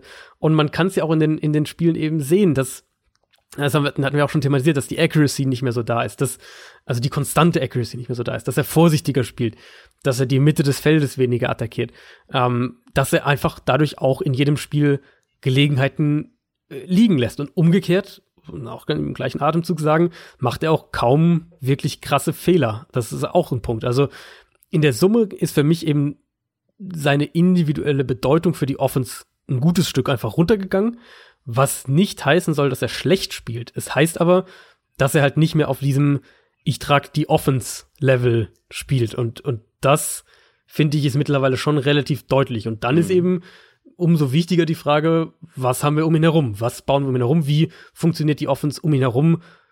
Funktioniert die Offense, ohne dass Aaron Rodgers sie trägt? Ja, und wer sie momentan trägt, sind ja eher die Running Backs und die Tight Ends und Devontae Adams. Ähm, also vor allem Aaron, Aaron Jones. Habe ich eben Aaron Rodgers gesagt? Wolltest du, ja? Na, ich wollte auf jeden Fall Aaron Jones ähm, erwähnen, weil äh, diese Seahawks Defense ähm, könnte, glaube ich, ist so mein Gefühl gegen einen Aaron Jones, der ja sowohl im Run als auch im Passing Game ähm, eine große Rolle bei den Packers spielen kann. Ähm, kann ein Problemfaktor werden. Tight Ends sind regelmäßig ein Problem für die Seahawks gewesen. Ähm, und die Packers ziehen ja gerne ihr Passspiel über die Running Backs, über die Titans. Das könnte ihn auch hier, ein bisschen wie auf der anderen Seite auch, die momentane Herangehensweise könnte ihn, glaube ich, in diesem Matchup so ein bisschen in die Karten spielen. Ja. Du also warst so still, ich dachte, da kommt jetzt der Widerspruch. Nee, nee, nee, also ich, nee, ich, ich, äh, ich stimme dir zu. Also ich, ich glaube glaub schon, dass das ein Punkt sein kann. Und, und eine Sache, die du jetzt, glaube ich, wenn ich es jetzt nicht überhört habe, gar nicht angesprochen hattest, ist ja die Packers Offensive Line. Nee, aber die um, ist ähm, auch ganz okay, oder? Die ist ziemlich, ziemlich okay. Ähm, eine Personal, die, die, man da kurz abhacken kann, ähm, Brian Bulaga, der Right Tackle, ist zumindest stand Mittwoch Mittag immer noch im Concussion Protocol. Äh, wissen wir noch nicht, ob er, ob er spielen kann, aber an sich insgesamt ist das eine der zwei, drei besten Offensive Lines der Liga dieses Jahr gewesen. Mit Bakhtiari auf, auf Left Tackle, mit Elton Jenkins, dem Rookie, der eine super Saison gespielt hat, mit eben Bulaga, mit Corey Lindsley auf Center. Also wirklich eine, insgesamt eine sehr, sehr, sehr, sehr gute Offensive Line, was klar auch dann eine Rolle darin spielt, dass das Run-Game gut funktioniert. Und für mich tatsächlich so ein bisschen ein Spiel, so ein bisschen oldschool, was wie ich mir vorstellen könnte, auf beiden Seiten des Balls an der Line of Scrimmage entschieden wird. Weil wir haben jetzt bei Seattle auch gesehen, dass sie in manchen Spielen der Pass Rush so ein bisschen hot and cold ist, ähm, gegen eine starke Eagles-Line. Haben sie zwar viel Druck kreieren können insgesamt, aber da lag es eben auch maßgeblich daran, dass vor allem Josh McCown den Ball halt ewig in der Pocket gehalten hat. Das wird bei Aaron Rodgers vermutlich anders laufen. Ähm, für mich, also die Packers, okay, Packers haben ein sehr, sehr gutes Run-Game erstmal. Überhaupt keine Frage. Run-Blocking, wie gesagt, Aaron Jones auch individuell, ja. Seahawks sind da schon mal angreifbar, mhm. weil, obwohl sie so viel Base-Defense ja spielen, sind sie eigentlich gar nicht so gut gegen den Run. Das heißt, da werden wir wahrscheinlich den ersten ähm, zentralen Ansatzpunkt für die Packers Offense sehen, die ja auch laufen will. Und dann dieses, was du angesprochen hast, Tight Ends, äh, Pässe zu den Running Backs, dieses Kurzpassspiel nach außen, mhm. um es mal so zusammenzufassen. Ich glaube, da könnte Seattle halt auch ja, genau. Probleme bekommen, ja. weil sie nicht diesen Underneath Speed eben haben. Und dann, also ich glaube, dass Green Bay Probleme haben wird, Big Plays im Passspiel aufzulegen, wenn die nicht wirklich über Design hier und da mal gewinnen. Ähm, einfach einmal aufgrund der Art und Weise, wie Rogers spielt, aber dann eben auch, weil Seattle mit Shaquille Griffin einen guten Nummer 1 Corner hat, mit Quandre Dix als, als tiefer Safety da deutlich stabiler äh, geworden sind. Das heißt, ich denke, Big Plays problematisch für die Packers, konstante Offense in dem Spiel könnte ich mir schon sehr gut vorstellen, dass sie das hinkriegen. Ich habe mir jetzt, gar nicht zur Aaron Rodgers Thematik geäußert, ne, aber ähm, was clever. Ja, gut, clever. ne? Bin ich wieder nee, aber wie ein Politiker. Was also ganz ehrlich, wie soll man denn wenn man die Spiele gesehen hat, ernsthaft behaupten, dass Aaron Rodgers eben noch zu den absoluten Top Quarterbacks gehört, weil er scheint eben nicht mehr unbedingt der zu sein, der ähm, aus wenig viel macht und völlig unabhängig von den Umständen um ihn herum ist. So das zum einen und zum anderen finde ich, sind die Umstände auch nicht gerade besser geworden, was sein Receiving Core angeht. Also ja, Devonte Adams ist super, aber das stimmt auf jeden aber Fall. Aber die restlichen Receiver enttäuschen ja Woche für Woche. Also von Geronimo ja, Allison hätte man mehr erwartet, von Marquez Valdes Scantling hätte man mehr erwartet. Mhm. Ähm, da ist jetzt ein ähm, Lazard, ähm, der irgendwie aus dem Nichts kommt, weil der er scheinbar Spiele, talentierter ja. ist als die die letzte Saison noch zu den talentiertesten bei den Packers. Also was ich sagen will ist, er hat da auch nicht viel Support. So, er reißt es eben nicht mehr individuell mhm. raus und deswegen bin ich, glaube ich, auf einem ähnlichen Level, ähm, was das angeht. Vielleicht, also bei mir ist irgendwie noch die Hoffnung da, dass ähm, es viel auch eben an den Umständen liegt, ähm, weil man sieht es ja auch in manchen Spielen, ähm, wo es dann wieder echt gut aussieht ähm, bei ihm ähm, individuell auch. Ähm, ich bin da noch, also ich bin auch natürlich deutlich, wie nennt man das, ähm, pessimistischer natürlich als in den vergangenen Jahren oder vor ein paar Jahren mhm. noch. Und ja, wie mhm. du schon gesagt hast, er wird nun auch nicht viel jünger, nicht wahr? Ähm, also ich glaube, wir sind da auf einem ähnlichen, ähm, haben eine ähnliche Meinung zu Aaron Rodgers mhm. aktuell. Mhm. Ähm, aber, um zu dem Matchup nochmal zu kommen, abschließend. Ähm, was halten wir fest? Also, beide Teams sind irgendwo inkonstant in ihren Art und Weisen. Beide haben ihre Fragezeichen, die haben wir angesprochen. Beide haben ihre Vorlieben. Ähm, und teilweise auch die Vorlieben, die einfach in dem Matchup ganz gut passen. Ne? Also ähm, mhm. auch das haben wir angesprochen. Weil eben der Gegner. Gerade Run Ja, genau, weil der Gegner eben da seine Schwierigkeiten defensiv hat. Also ich glaube schon, dass beide Offenses hier performen können, dass die produzieren können. Ähm, mhm. Auf unterschiedliche Art und Weise. Und eben Russell Wilson, also du hast ähm, relativ negativ ja über diese Offense gesprochen teilweise, aber eben was Russell Wilson zusammen mit einem DK Metcalf und einem Tyler Lockett machen kann. Ja. Das, genau, eben, das, das, ist, das ist das, ja herausragend ja. und das kann dir mhm. eben jedes Spiel gewinnen, wie ich eingangs gesagt habe. Russell Wilson hat eine ganz miese Quote äh, in Lambeau Field, habe ich gesehen. Ähm, 0 und 3, ja, habe ich auch gesehen. Und auch individuell äh, ziemlich schlechte Statistiken. Ja, irgendwie genau. Gerade knapp über sechs Yards pro Pass ja. und keine, keine 58 Prozent angepasst, also auch äh, individuell schlechte, ja. schlechte Stats dabei. Es fällt mir unglaublich schwer. Ich habe gestern, als ich die Folge vorbereitet habe, habe ich da schon gesessen und gegrübelt und gegrübelt, für wen entscheide ich mich jetzt. ähm, ja, bin gespannt. Ja, das ist wirklich sehr schwierig. Also wenn die, wenn die Seahawks hinten liegen, dann geben sie das Spiel Wilson meistens in die Hand und dann passiert dann oft Gutes. Ja. ähm, aber es kann halt eben auch gut sein, dass sie, dass sie in Führung gehen mit, mit einem Score, mit vielleicht sogar, weil sie eben, weil sie eben laufen können. Also es ist super schwierig. Ja. Das Ding ist tatsächlich, ähm, ich vertraue momentan Russell Wilson mehr als Aaron Rodgers. Das steht für mich sogar aus. Also wenn es ein Duell wird, wo es wo wir sagen, es war ein Quarterback-Duell, dann glaube ich, reden wir am Ende ziemlich sicher von den Seahawks als Sieger. Ja. Oh, es ist so, so schwierig. Ähm, ich habe gesagt, ich tippe nicht mehr gegen die Seahawks und ich weiß so. zu ahnen, dass du auf die Packers tippst und äh, damit wir nicht alles gleich haben, tippe ich auf die Seahawks. Hm, sehr gut. Ist, also ich kann dein Gefühl komplett nachvollziehen. Ich hatte meine, meine Predictions bei Spox schon fertig und, und, und eingetragen und alles, bis auf dieses Spiel. Das habe ich wirklich bis hier zehn Minuten bevor wir aufgenommen haben, so mehr oder weniger habe ich das vor mir hergeschoben und dann am Ende er hatte schon quasi alles getippt, hier Stärken, Schwächen, darauf kommt's an und so weiter und so fort. Aber also es ist ein kompletter Münzwurf. Es ist einfach ein kompletter Münzwurf. Ich habe am Ende eine Münze äh, geworfen. Packers, eine Münze geworfen, auf einen Packers-Sieg mit einem Punkt Vorsprung getippt. ich glaube, das, das spiegelt mein Gefühl für das Spiel ganz gut wider. Ähm, ich, es ist halt so, wie gesagt, wenn die Seahawks ihre Qualität im Passspiel aufs Feld bringen können, dann werden sie das Spiel gewinnen, weil dann glaube ich, dass die Packers nicht mithalten können in, mit ihrem Passspiel. Ähm, nur fehlt mir halt nach dem, was wir die letzten Wochen gesehen haben, einfach das Vertrauen in die Qualitäten der Seahawks Offense und in der, also nicht in die Qualitäten, sondern in, in den, in den Entscheidungen. In den Umgang, in den Entscheidungen, genau. Fehlt mir das Vertrauen einfach. Und gerade ja. wenn ich dann halt dieses Matchup sehe, Pass Protection. Ah, ja, Pass Protection. Nicht, ob die beiden spielen. Genau, und wie die Seahawks halt in den letzten Wochen drauf reagiert haben, wenn die Pass, Pass Protection schlecht war. Wenn die Pass Protection ich wieder glaub, ansatzweise so schlecht ist wie in den letzten drei Wochen, dann verlieren sie das Spiel. Genau, das denke ich auch. Und ich glaube halt auch, dass sie versuchen werden, in dem Spiel hart auf den Run zu gehen. Hm. Ähm, was unweigerlich zu einem engen Spiel führen wird, so oder so.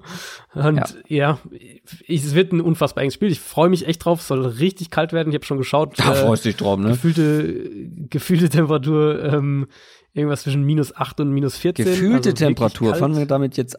Was ist, die, also die ja, Temperatur äh, oder was ist eine gefühlte Temperatur? Ja, es ist halt mit Wind eingerechnet. Ah, okay. Ja, ja. Ähm, der Windchill, weißt du. Und wie kalt? Äh, bis zu minus 14. Brrr, kalt wie der Teufel.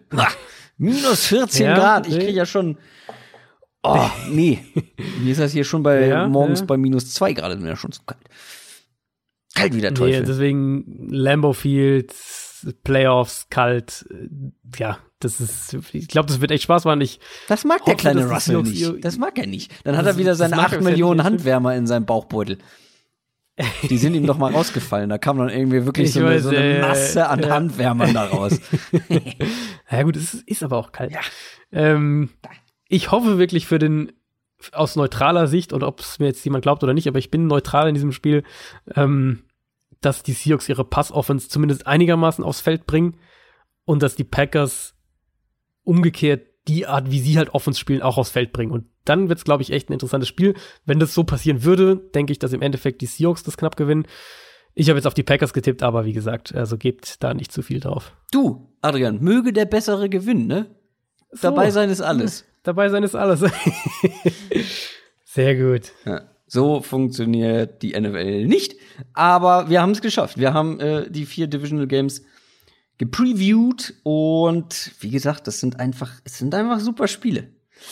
Ähm, mhm. und jetzt kommen wir wie immer am Ende einer Downset Talk Folge noch zur Prediction of the Week von den Kollegen von Dominik von Football R. Und da können wir direkt bei diesem Spiel bleiben. Nee, erst nur noch der ähm, Blick Dominik, auf letzte Woche. Ah, das stimmt natürlich. Weißt du es denn noch? Äh, kein Schimmer. Muss ich auch gerade nochmal hier durchgehen. Letzte Woche, da haben wir es doch. Er hat auf die Bills getippt gehabt. Ha, das ist natürlich Quatsch. Äh, 24, 21. Das äh, wäre ja fast sogar das Ergebnis gewesen, wenn die Bills in Overtime gewonnen hätten. Oder? Du warst doch bei einem Spiel auch so unfassbar nah daneben. Ja, bei dem ja, auch. Ja, stimmt. Da stand, da ja, warst du ein Punkt jeweils daneben. Ja, ja, ein oder zwei Punkte insgesamt. Ja, irgendwie sowas. Ähm, Trotzdem habe ich die meisten Sieger Woche, gehabt. Naja. Hm, ja, führen Sie fort. Nee, ja, was, was soll ich mal machen, ne? Ähm, tippt auf die Seahawks. Ein 28 zu 24 äh, in dem Russell Wilson über 50 Yards erläuft und Tyler Lockett über 120 Yards Receiving verzeichnet. Hast du ein Ergebnis gesagt? Nee, ich sag ja, wenn dann nur Tendenzen. Du drückst dich immer. Ähm, hm. Nee, enges Spiel. Ich sag drei Punkte Seahawks. Drei Punkte Seahawks. Aber glaubst du, dass es so punktreich wird? 28, 24? Scheint mir fast ein bisschen zu viel. Oh, wenn die Defenses, glaub, wenn die Defenses keinen Zugriff bekommen. Ja. Ja, aber ich glaube halt, das wird eher was sein, wo beide halt laufen. Und dann 24, 21. Geht die Uhr eher schneller rum. Ja, so in dieser Ecke eher. 2017, 24, 21. Hm. Ich glaube, ja. tendenziell eher weniger Punkte. Wenn es Punkt, also je punktreicher so, es wird, desto wahrscheinlicher, glaube ich. Ich bin froh, wenn ich den richtigen Sieger habe. Ähm, ich ich finde es immer so super schwierig. Also in der NFL ist es ja, ja schon alleine schwierig, einen Sieger zu finden. Und ich finde, das war halt auch letzte das Woche stimmt, so ja. eindrucksvoll gezeigt, wie eng einfach das Leistungsniveau in der NFL mhm. ist, dass jetzt diese Teams ähm, alle, die einen ungefähr ähnlichen Rekord irgendwie in der Regular Season hatten, gegeneinander spielen und alle Spiele waren eng. Ähm, das war ja. sehr bezeichnend irgendwie, auch für diese ganze Saison. Ähm, deswegen, ich bin froh, ich den Sieger habe. ähm, schauen wir mal. Ja, mal schauen, ob es sich fortsetzt. Also bei, bei, soweit ich das sehe, und ich bin ja selber keine kein Sportwettenmensch, aber äh, zumindest ESPN hat ja immer neben den Auflistungen auch die, die Lines daneben stehen, sind die Spreads, glaube ich, deutlicher diese Woche. Also wir hatten ja letzte Woche hatten wir eben die Vikings waren ja so der klare Underdog. Die Titans in, in haben mir ein bisschen Kohle gebracht. Die haben, ja, wahrscheinlich. Ähm, und jetzt haben wir zumindest laut dem, was ich hier sehe, und ich, wie gesagt, ich weiß jetzt nicht, von welchem Buchmacher exakt das kommt, aber habe ich hier die Ravens und die Chiefs jeweils als 10 Punkte Favorit. Sprich, zwei mhm. relativ deutlich und dann die Niners auch mit sieben Punkten. Mhm. Oh. Okay, komm, machen wir Feierabend. Wir freuen mhm. uns auf die Spiele. Schaut mhm. gerne bei Patreon vorbei, wenn ihr die Division, äh, die, die, die College Football Championship Game Preview, so, ähm, von Adrian und Jan Wegwert hören möchtet. Eine Stunde 40 habt ihr fast gemacht, ne? Also mhm. sehr ausführlich. Ja. Habt auch noch über die Halbfinals ähm, eingangs gesprochen, ja. ähm, weil die ja auch nicht alle von euch geguckt haben. Ähm, hört da gerne rein, supportet uns gerne, folgt uns auf allen Social Media Kanälen, Insta, Twitter, YouTube vor allem und dann viel Spaß am Wochenende und wir hören uns nächste Woche Donnerstag wieder. Dann die Conference Finals schon. Mai, Mai, Mai, die Saison ist fast vorbei. Mhm. Und dann Pro Bowl, nicht vergessen. Ja, schöner Abturner noch am Ende. Macht es gut. Bis dann. Tschüss. ciao, ciao.